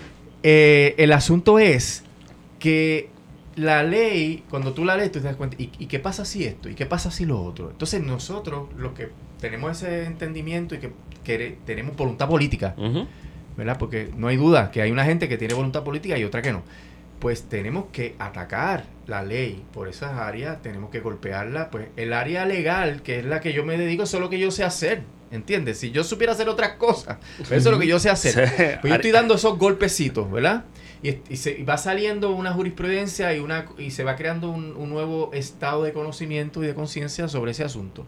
Pero los sindicatos se les va la vida. Porque las medidas de austeridad van particularmente en contra A de esa ellos. población, exacto. Y entonces el sector obrero privado que tiene esa ley del 2017, la ley 4, que limitó las vacaciones, la enfermedad y todas esas cosas, los patronos han sido tímidos. Porque aquí hay una crisis laboral también. Aquí hay bien, eh, bien problemas de reclutamiento. Y si tú aplicas la reforma laboral, pero si aquí llega un momento donde hay un boom económico, te van a bajar los eh, las licencias. Sí. Porque ya no va a haber problema de que no estoy reclutando, no tengo gente para reclutar. O sea que el Que tengo de más. esa ley no se ha aplicado totalmente porque las condiciones económicas todavía no, no lo permiten. Pero los obreros privados tienen que empezar a organizarse. Aquí tiene que aumentar la organización obrera privada, que, que ha ido decayendo este, eh, cada año. Con el discurso de que lo que hacen es chuparse las cuotas, que no hacen nada. claro, con esa ese odio que se ha vertido contra las uniones. Pero eh, no solamente los sindicatos, nosotros tenemos también una semilla de una organización comunitaria que se le echó, se le echó mucha agüita y mucho abono con la crisis del huracán, ¿verdad? El- la organización que fue necesaria para paliar la ausencia del Estado en esta crisis tiene un futuro. En Ponce está saliendo, que nos hemos reído, pero eh, una organización política novel.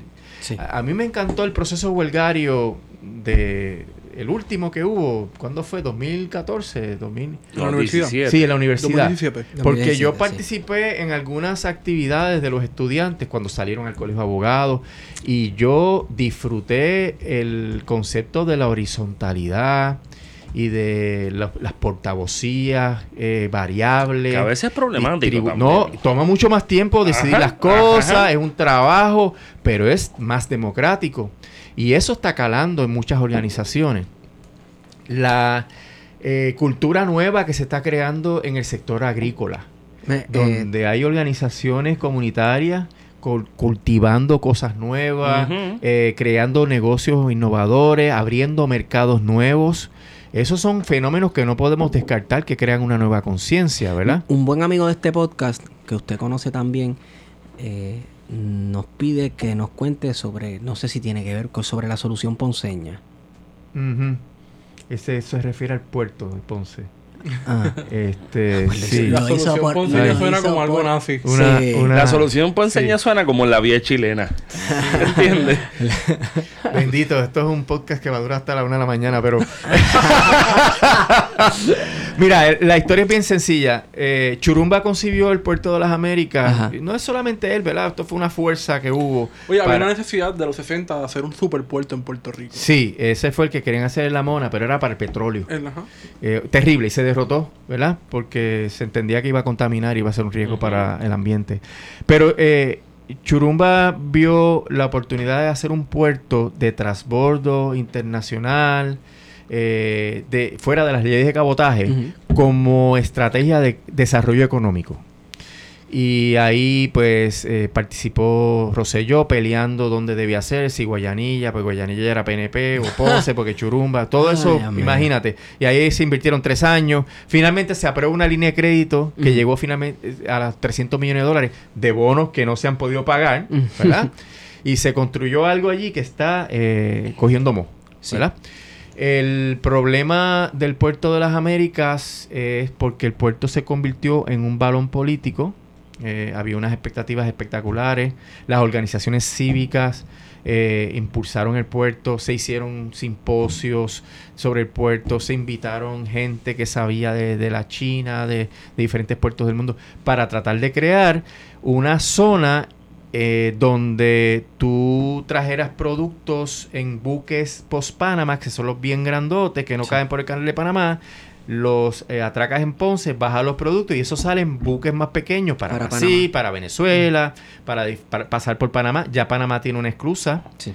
eh, nueva que permite buques más grandes y eso es bueno para Ponce porque entonces pueden venir directo y parar en Ponce.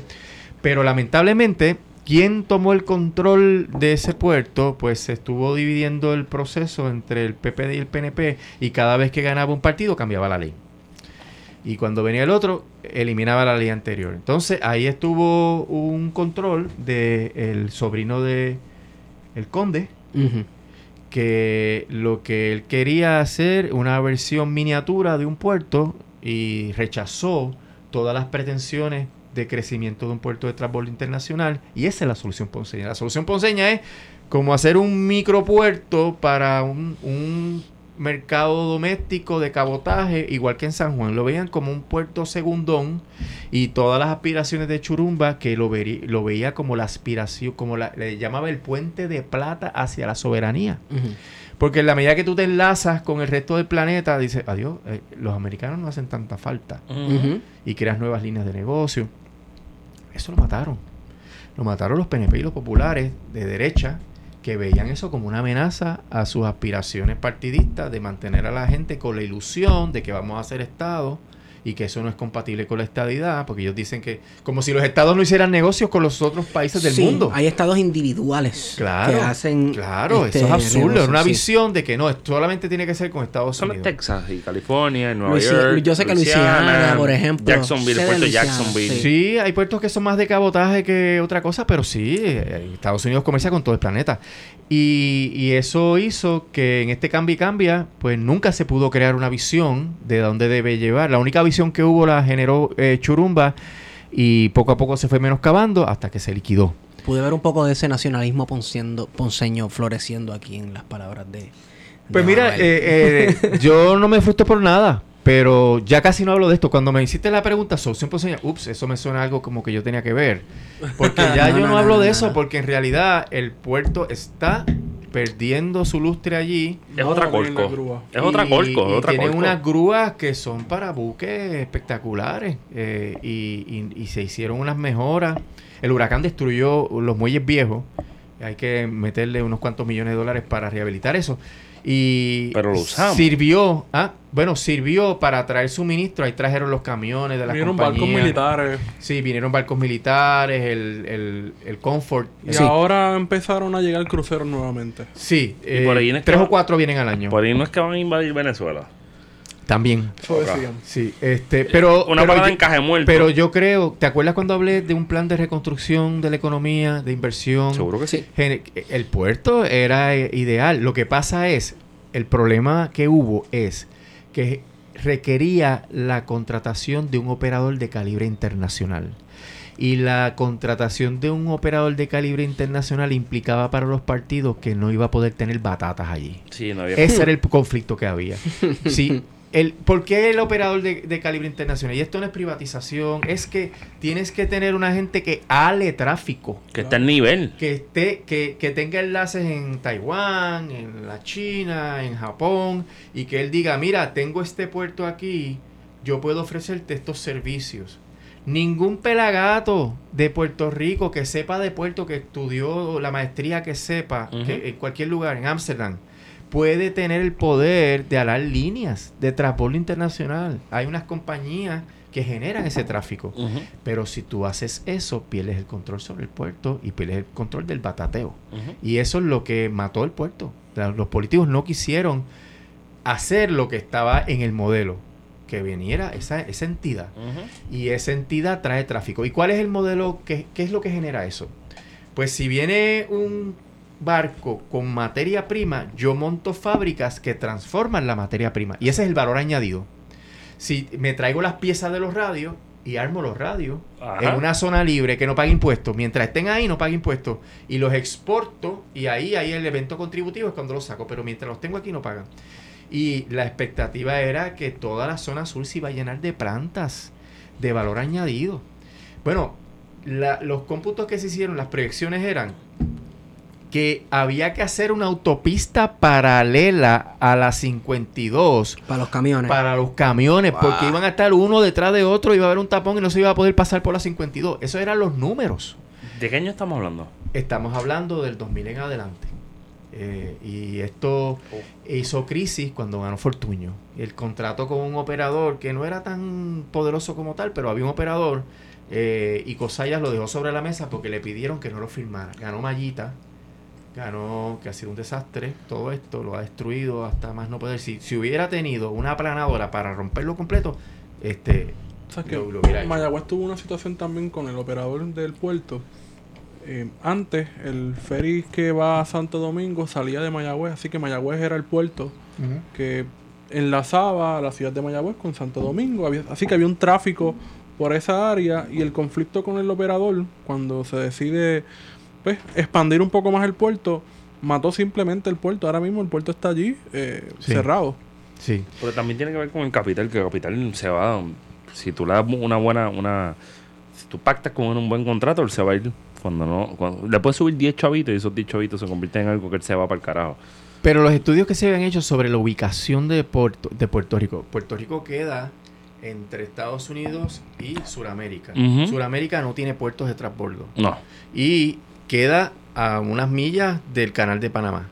Entonces, al abrir la esclusa, Estados Unidos, el Departamento de Transportación hizo un estudio sobre el impacto de abrir las esclusas para los buques post-Panamax y determinó que había que reconstruir toda la infraestructura de puertos y de ferrocarriles del sur, del Golfo y del Este para acomodar todo ese tráfico que va a Ujú.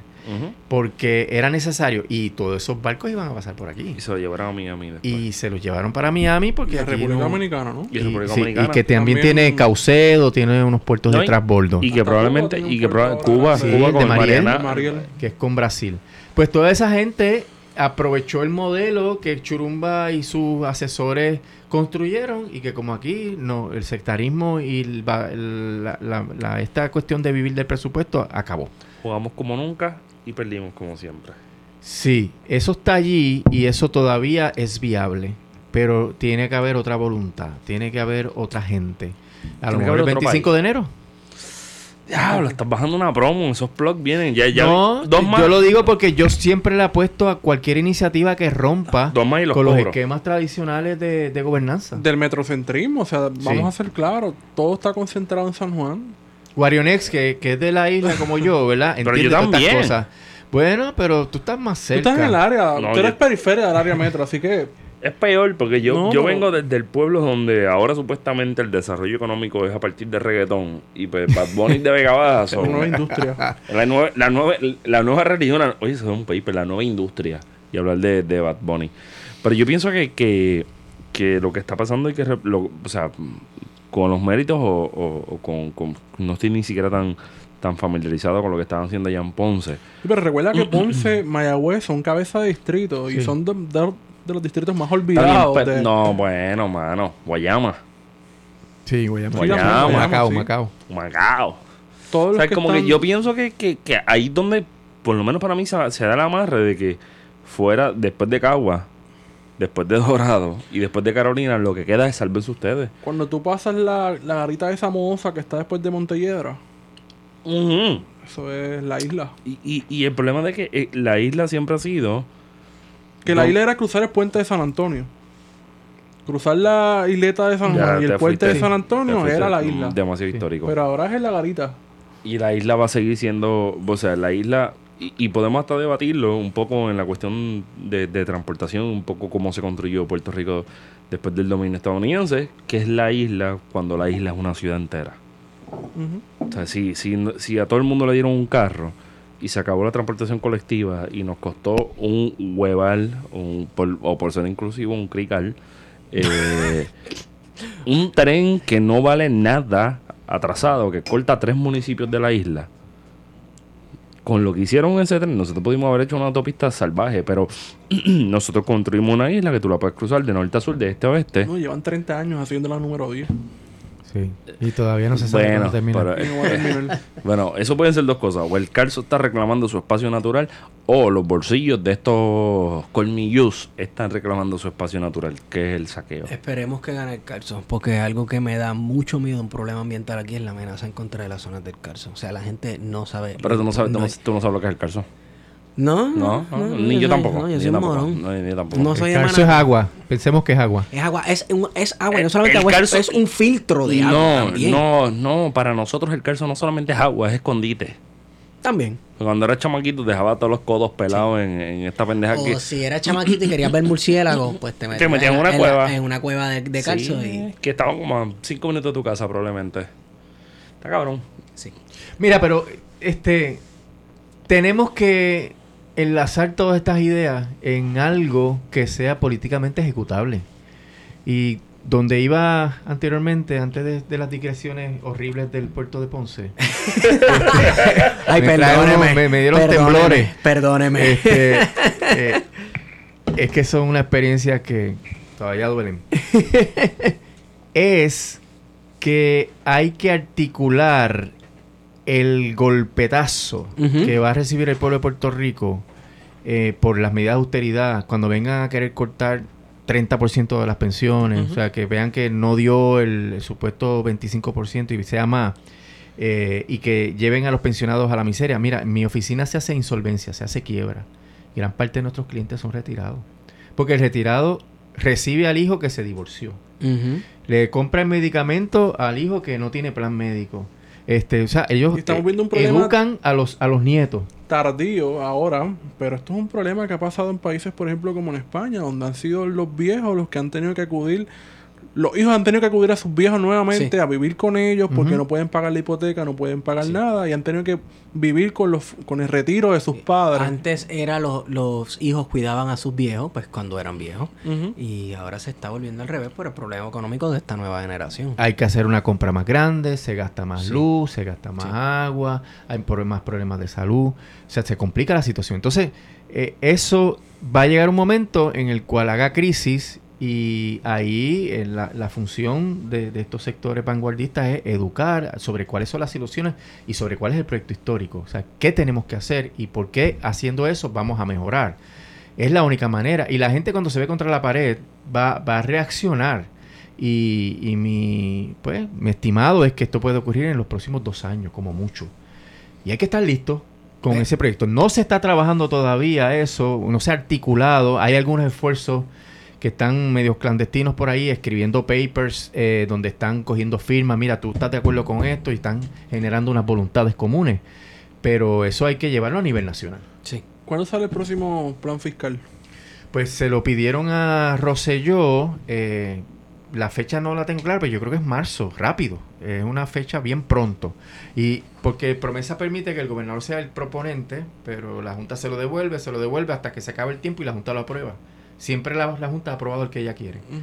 Y ahí es que vienen todos estos ajustes. Lo que hay que pagar a los bonistas de, de Y viene la discusión naturalmente del presupuesto. del presupuesto, de cuánto van a ser los recaudos. No llegaron los chavos de la reconstrucción, por tanto la, no, se, no se recaudó mucho de IBU. Y ahí vienen unos ajustes adicionales. Y entonces, como Roselló pagó el bono, hay otra cosa que no hemos mencionado, la Junta no va a permitir que saquen chavos de un lado y, y el gobierno podría tener el problema de no poder pagar la nómina. En Que- marzo. Que, sí, que ya lo anticiparon sobre el Instituto de Ciencias Forenses. y, y también el problema de tener que dar una jornada laboral parcial o de despedir. Esa ha sido una cosa que, aparte de, de ciencias forenses, no se ha, no se ha ahondado mucho en, la, en los medios, ni siquiera el gobierno le ha pichado a ese asunto. Y parece que se puede materializar. Sí, porque la Junta no permite que si yo ahorro en una partida pueda transferir. Le dijeron al gobernador, tienes que ahorrar en la de nómina. Si tú pagaste el bono, tienes que descontarle a la gente o despedir gente o bajarle la jornada para que ese ahorro te permita cuadrar. Y eso es totalmente arbitrario, un abuso. Porque si tú ahorras, tú no compraste 100 carros que ibas a comprar, compraste 50, te ahorraste 20 millones de pesos, lo que sea, y no te permiten mover ese dinero para pagar la nómina, eso es un abuso. Sí. Y eso lo, ahí es que están plantados la Junta. Yo pienso que esta es de, las de las conversaciones que son peligrosas. Esto puede seguir. Esa es la pendejada. Puede seguir por ahí para abajo porque este iba a hablar, ¿verdad? Del sándwich Y- de carrucho. no, como el sándwich de como la, la Carrucho. independencia llega en la espalda, de- en el lomo de un sándwich si de tú carrucho. haces, tú te puedes comer un mofongo relleno de carrucho. Porque no Oh, yo sí. no lo Pues hago. tampoco. Oh, sí. Yo no oh, lo sí. hago. Yo no Oh, lo sí. hago. Pero es lo mi mismo que un sándwich de carrucho. Bueno, un mofongo. Ay, es que me parece que- carrucho a la criolla. Ay, María. El odio del sándwich de carrucho, y con esto cerramos. No es un odio, no es un odio. es Está raro. matizado por el odio a Ponce de. Eso es todo. Sí, eso es todo. eso es todo. debe ser. Yo no odio a Ponce, yo no odio a Ponce. Simplemente que esto para ti te va a sonar, digo, pa- para usted licenciado. Para mí, para mí. Para, usted usted, licenciado, le va a sonar como una falta de respeto. Para mí, Ponce, yo no odio a Ponce, pero tampoco Ponce es lo más grande del mundo. Perdóneme. Lo único grande que tiene. Ponce son dos cosas. Ajá. La Uno. sonora ponceña. Segundo, El conde.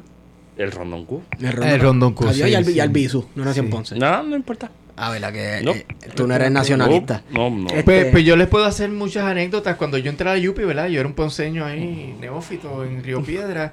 Y teníamos unas amigas que eran prepas también. Y nos veíamos en el centro estudiante y hablamos. Y ya como a mitad de semestre, de ese primer semestre, que decimos, no, porque Ponce.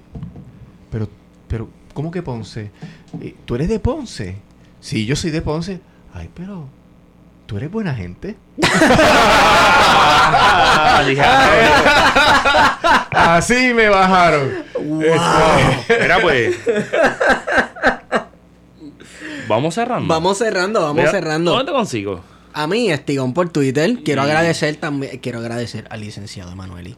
El, problema es que esta es como la tercera o cuarta visita que pues la gente va a, ten- va- tiene que entender que el año que en este año que está empezando lo va a tener que volver a escuchar de nuevo. Claro. Sí, sí. ¿no? Hay, y, y con cofina, hay un par de líneas que tenemos, tenemos por ahí pendientes. Son, son, como diría Ricky o Aljona, asignaturas pendientes. Depende cómo tú lo escuches. Eso me lo decía Pito, un profesor de Arecibo. Yo siempre voy a estar a la orden para plan de contingencia porque como le dije a Guarionex cuando lo vi, cuando te lo dije a ti, este es mi podcast favorito.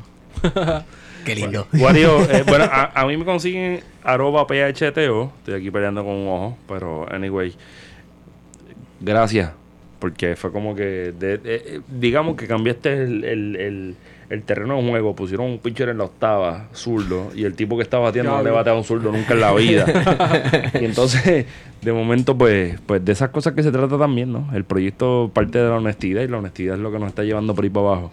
Y pues vinimos a aguantar presión un poco. O sea, nos sentamos con un abogado a hablar de términos bien abogadísticos Sí. y, y lo, lo manejamos, por lo menos pienso yo, en, en el balanceo lo manejamos bien. Eh, baby, baby, Wario Next, Baby Bear. Me consigues en Huerocandanga. Y si no lo consigues en Wario Gandanga, lo consigues en los chinos de allí de la 65. Sumándose una tremenda Tenemos combi que hacer una crónica, una crónica de los restaurantes chinos en Puerto Rico. Tenemos que probarlos todos. Yo Como los Pokémon, que hay que agarrarlos todos. Yo pues los quisiera, restaurantes chinos yo también. quisiera ponerle una GoPro a Wario y llevarlo por ahí a comer.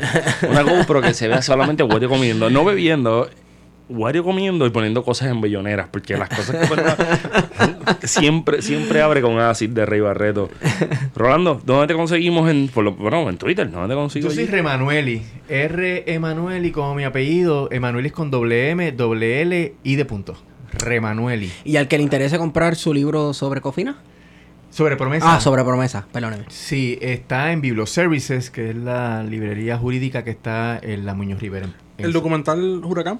Ah, el documental Huracán, que es un documental. Coño, que- le pichamos, eh, no le pichamos, no, nos metimos tanto en esto que, que no le metimos un Es que poquito. hay muchos temas. Da- da- dale un minuto ahí, dale un minuto a Huracán. Sí, eh, mi hija conoce a un joven eh, estudiante mexicano en la Universidad de Tampa. Mi hija lo invita a Puerto Rico y el mexicano cuando llega al aeropuerto se da cuenta que hay dos banderas. Sí, la- ¿Qué hace esa bandera americana al lado de la puertorriqueña? y él queda en shock, ¿verdad? Porque este país tiene dos banderas. Dos himnos. y Dos himnos y todas estas cosas, esta duplicidad, esta esquizofrenia que tenemos. Y entonces, durante tres años estuvieron en una búsqueda de qué es la nacionalidad puertorriqueña. Y entrevistaron a 40 personalidades. Obviamente yo soy el papá de Rosa, yo también estoy en el documental. Y, la payolita, la y hablé de promesa y, y soy productor ejecutivo también eh, del documental, entre otras personas que participaron. Y el documental es una indagatoria sobre lo que es la nacionalidad puertorriqueña y cómo ha resistido este embate colonial Lo quiero ver. durante 120 años eh, y tiene la perspectiva mm, tanto histórica, eh, económica, artística, política Ponceña. y, y- ponceña, sí, ponceña porque hablamos de la ley de cabotaje. Duro, duro. Y entonces válido, válido. eh, el planteamiento es, eh, hemos sobrevivido, pero ¿qué es lo que nos toca hacer, verdad? Eh, así termina básicamente la idea. Y yo creo que para las personas que han sufrido esta marginación histórica que, en la cual nos han sometido, es bien refrescante porque se dan cuenta, cara, esto- a mí no me enseñaron esto. Y quienes lo cuentan son gente muy reputada, pues por Efraín Rivera Ramos, Coño. este, Luis Rey Quiñones, artistas como Martorell, Dani Rivera, eh, o sea, son 40, así que imagínate. Hay gente, ¿verdad?, que, que son, son parte del problema, pero es para dar balance. Claro, claro. Este, la, la falsa no porque, para decirte, habla Rosselló Padre, habla Pierluisi, Mm. y dan su perspectiva del problema, ¿no? Y, y- y le dan un balance que es importante. El, el documental está en una gira en Puerto Rico, porque el documental tenía gira y vino el huracán y se lo llevó. Como le pasó a, a varios proyectos nacionales. Sí, Sí. y el nombre de Huracán no tiene que ver con María. Eh, Huracán, Nación en Resistencia. Y el proyecto entonces se movió a Estados Unidos y tuvo una gira, gira de dos meses por Estados Unidos. Espectacular. Entonces ahora vuelve. Y mi hija está por ahí. está Yo les voy a enviar la promo, donde Sí. están las próximas Sí, actividades. la- Creo la que está en la redes. Mañana, pero como esto va a salir la semana que Sí, viene, pues. pero este, verifiquen, ellos están en Twitter, están en Instagram, están en Facebook, Huracán, eh, con J y con K, eh, como el dios del... taíno, sí. sí, el nombre taíno. Sí. Y espero... pero hazme el appointment para traerla para acá. Ah, claro, por supuesto, porque de hecho yo soy su relacionista profesional sin licencia. Sí, sí, sí, sí. Bueno, podemos, podemos ver el documental, el documental, traerla y reseñarlo con ella, hablar ciertos puntos, etcétera. Estoy Sería excelente. seguro que con la onda que ustedes tienen les va a encantar. Y si yo le Perfecto. Y, si- y yo, yo puedo hacer- voy a decir esta pregunta antes de conocerla y antes de hablar con ella un rato, le voy a decir, ¿por qué dejaste a Dani Rivera con una estola de ese color? Pues sí, tienes tola. no lo he visto, no lo he visto. Sí, sí, este, pero tiene, tiene humor, tiene, te da rabia, te da este, sorpresa, eh, tiene explicación económica de cómo esta situación de enclave colonial está diseñado para extraernos la riqueza. Se habla de promesa, de los problemas que tiene Puerto Rico, del aislamiento. Este, tiene planteamientos sobre la raza, ¿verdad? Este, tiene un belga que es amigo nuestro, que es artista, que está nacionalizado ponceño, que dice, este discurso. Sí. este discurso de somos una raza que está compuesta por negros, por españoles y por taínos, cuidado, ¿verdad? Somos Porque una raza pura. Sí, Eh, eh, el discurso de la raza es bien problemático, Sí. Claro. cualquier perspectiva, ¿verdad? Sí. Y aquí nos ha empujado un discurso de raza que oculta otras cosas, otros problemas de raza que hay. Eh, además de que la raza es una construcción. Sí. Y dentro de ese contexto eh, es bien enriquecedor. Así que eh, gracias por ha- haberme permitido hacer la payolita aquí. Gracias a ti. Obligado. Ahora le dicen el, el chayotismo. Y Saludos eh, a Sandra. en, voz, en voz de Hermes Ayala, el plogcito. Sandra no estaba aquí. Sí, a Sí, todos. Ah, ah, qué bien. estuvo Pues, aquí. eh, Excelentísimo episodio. de- Pues mira, Qué bueno. este. Esta es la 50. La 50. Wow, prepárense. Prepárense que Todo lo que. sí, no, no, no, no. Prepárense para la 52. Bueno, hemos ido con ustedes. Plan de contingencia. Не виделись мы с вами, друзья, давным-давно. Забот у нас немало, и дел полным-полно. Но для чего придуман когда-то телефон? Давайте созвонимся, пусть нам поможет он.